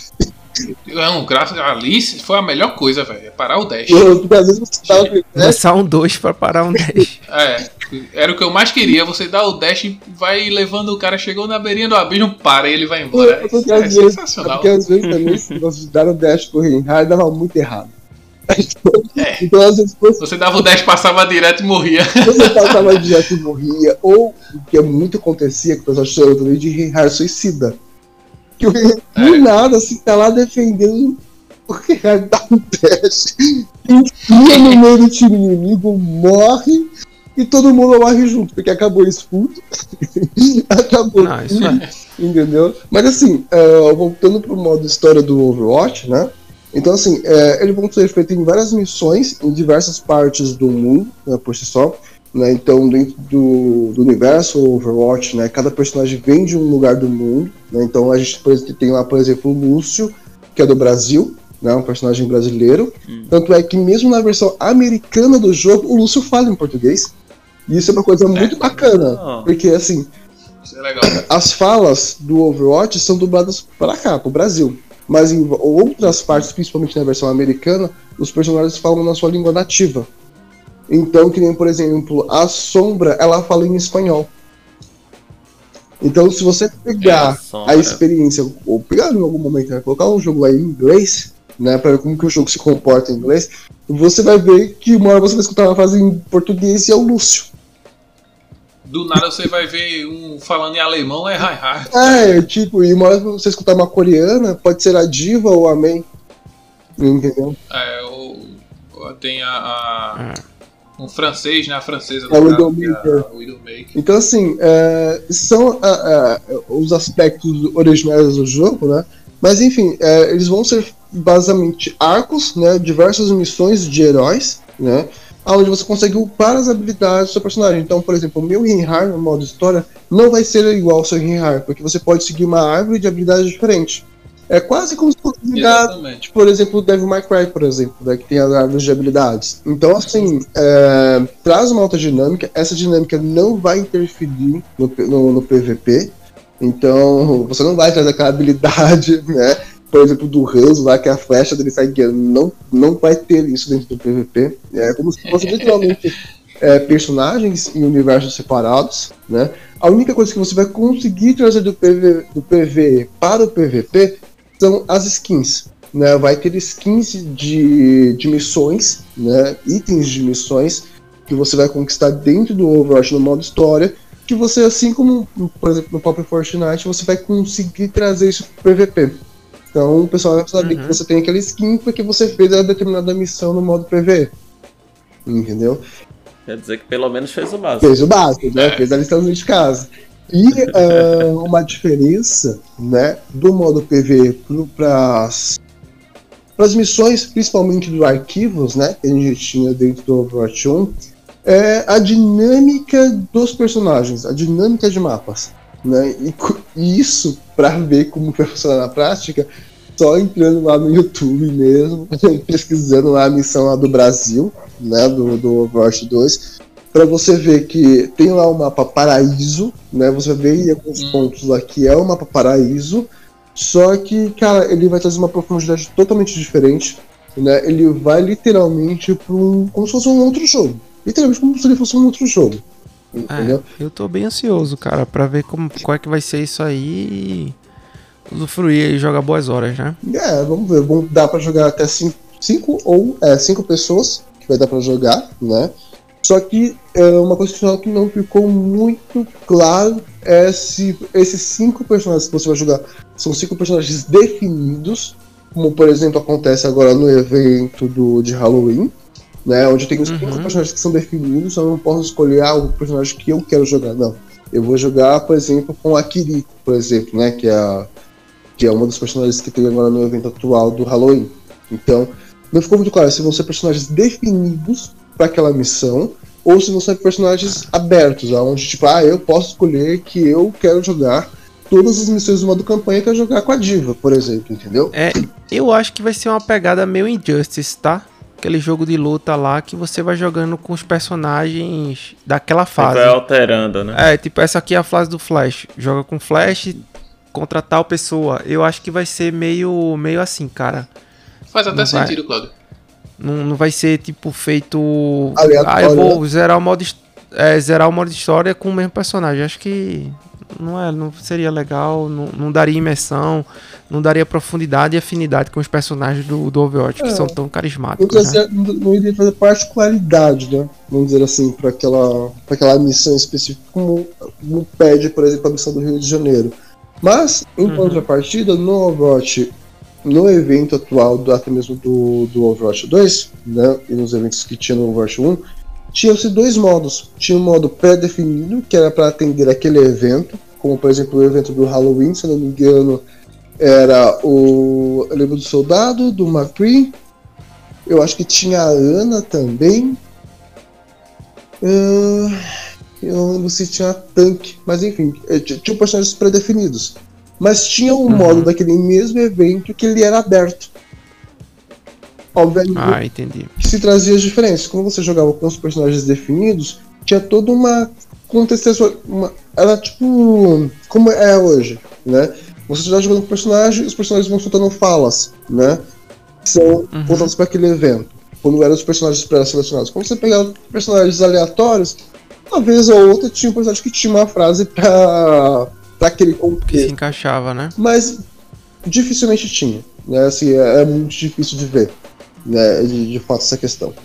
Mas, né, vamos ver como é que vai ficar o PVE. Eu tô bastante ansioso, né? Pra ver como que vai trazer esse modo, porque assim, às vezes o Overwatch você chega num ponto que ele fica um pouco massivo, né? Hum. E aí acontece duas situações. Você passa a jogar com um personagem novo, que você não tinha tanta afinidade, você acaba pegando afinidade para aquele personagem, né? Você tem aquela transição né, entre os personagens. E tem aquela situação onde que, tipo, literalmente você para um pouco do mundo do Overwatch, você vai acabar jogando outras coisas, e aí acontece alguma, alguma outra coisa lá e você volta. E eu acho que o PV ele vai contemplar bastante essa, essa outra parte, entendeu? Quando você ficar muito massivo no PVP, né? Tipo, ah, tá uhum. estimulado, porque tem. Dá um, tempo, uma quebrada, né? Aí daquela quebrada você vai jogar um PV, vai se divertir um pouquinho no modo mission. Entendi. O final da, dessa primeira temporada ela já tá datada, vai ser dia 6 de dezembro de 2022. Eu não lembro se mudou, mas até onde eu tinha visto era essa data. E aí já entra a galera já é, é, fazendo as teorias, né? Provavelmente vai ser o evento da mês já, né? Porque ali já é holiday, já é final de ano, uhum. Natal, não sei o que e tal. Aí, tipo, se essa segunda temporada, que vai ser a partir do dia 6 de dezembro, durar nove semanas também, então dia 7 de fevereiro já pode entrar aí a, a, a, a terceira né, temporada uhum. já com o PVE. Mas aí é só especulação, a galera só fazendo as teorias. Que, né, é, no cálculo assim pode usar como referência. É, né? mas só... é, a gente solta a frase solta... de Ronaldinho Gaúcho, pô. Tô deixando a gente sonhar. É, o que o pessoal traz aí com relação ao PVE é que ele entre no aniversário do Overwatch. É, tem esse porém também. É, é porque o, o evento, né? A, a data de fechamento de início da terceira season né, do Overwatch vai ser muito próxima do, do aniversário. Então possa ser que nas semanas antes né, do aniversário do Overwatch a gente tenha o evento que eles chamaram de Remix, é, nesse finalzinho do Overwatch 1. Que esse evento Remix ele traz todos os eventos que já aconteceram dentro do jogo pra. Achei muito do caramba o remix, velho. O que pode trazer, né? Tipo, vamos relembrar o que aconteceu na história do Overwatch até aqui para começar o PVE. Que o PVE ele vai contar a história do arco atual do, do jogo.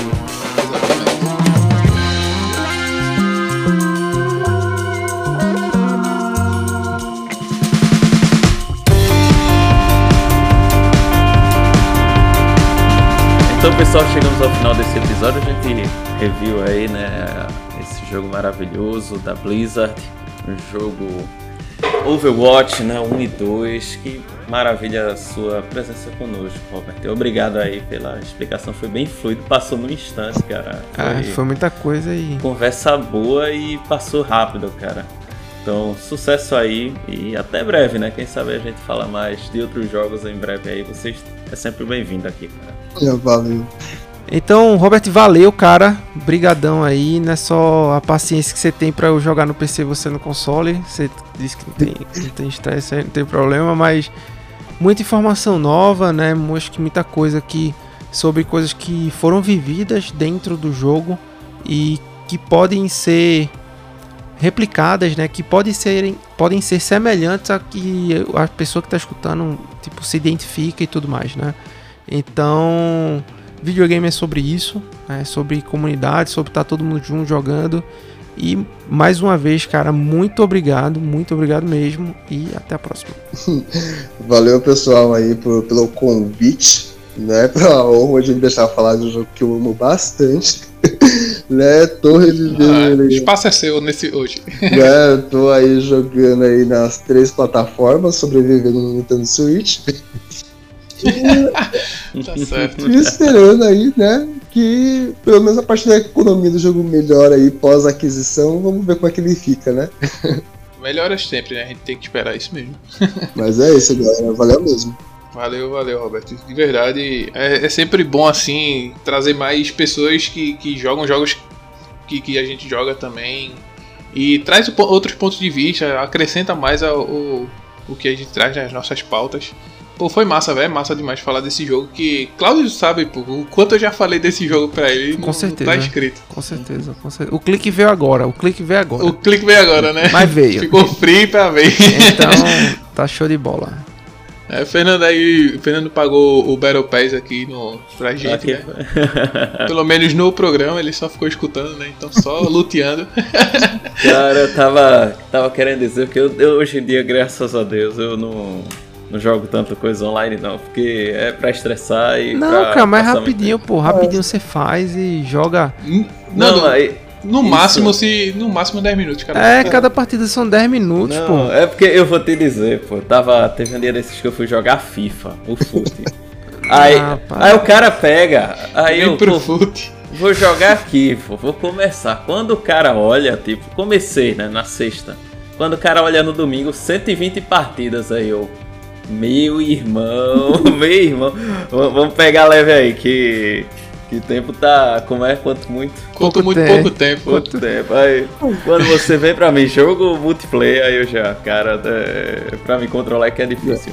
É, e com, e com essa frase aí, é, é. com essa frase de Fernando aí, muito motivacional, a gente encerra o episódio de hoje. É, é o nosso Valeu, disclaimer galera. aí, o nosso disclaimer. Valeu, Valeu galera. Um grande abraço. Tenha um bom dia.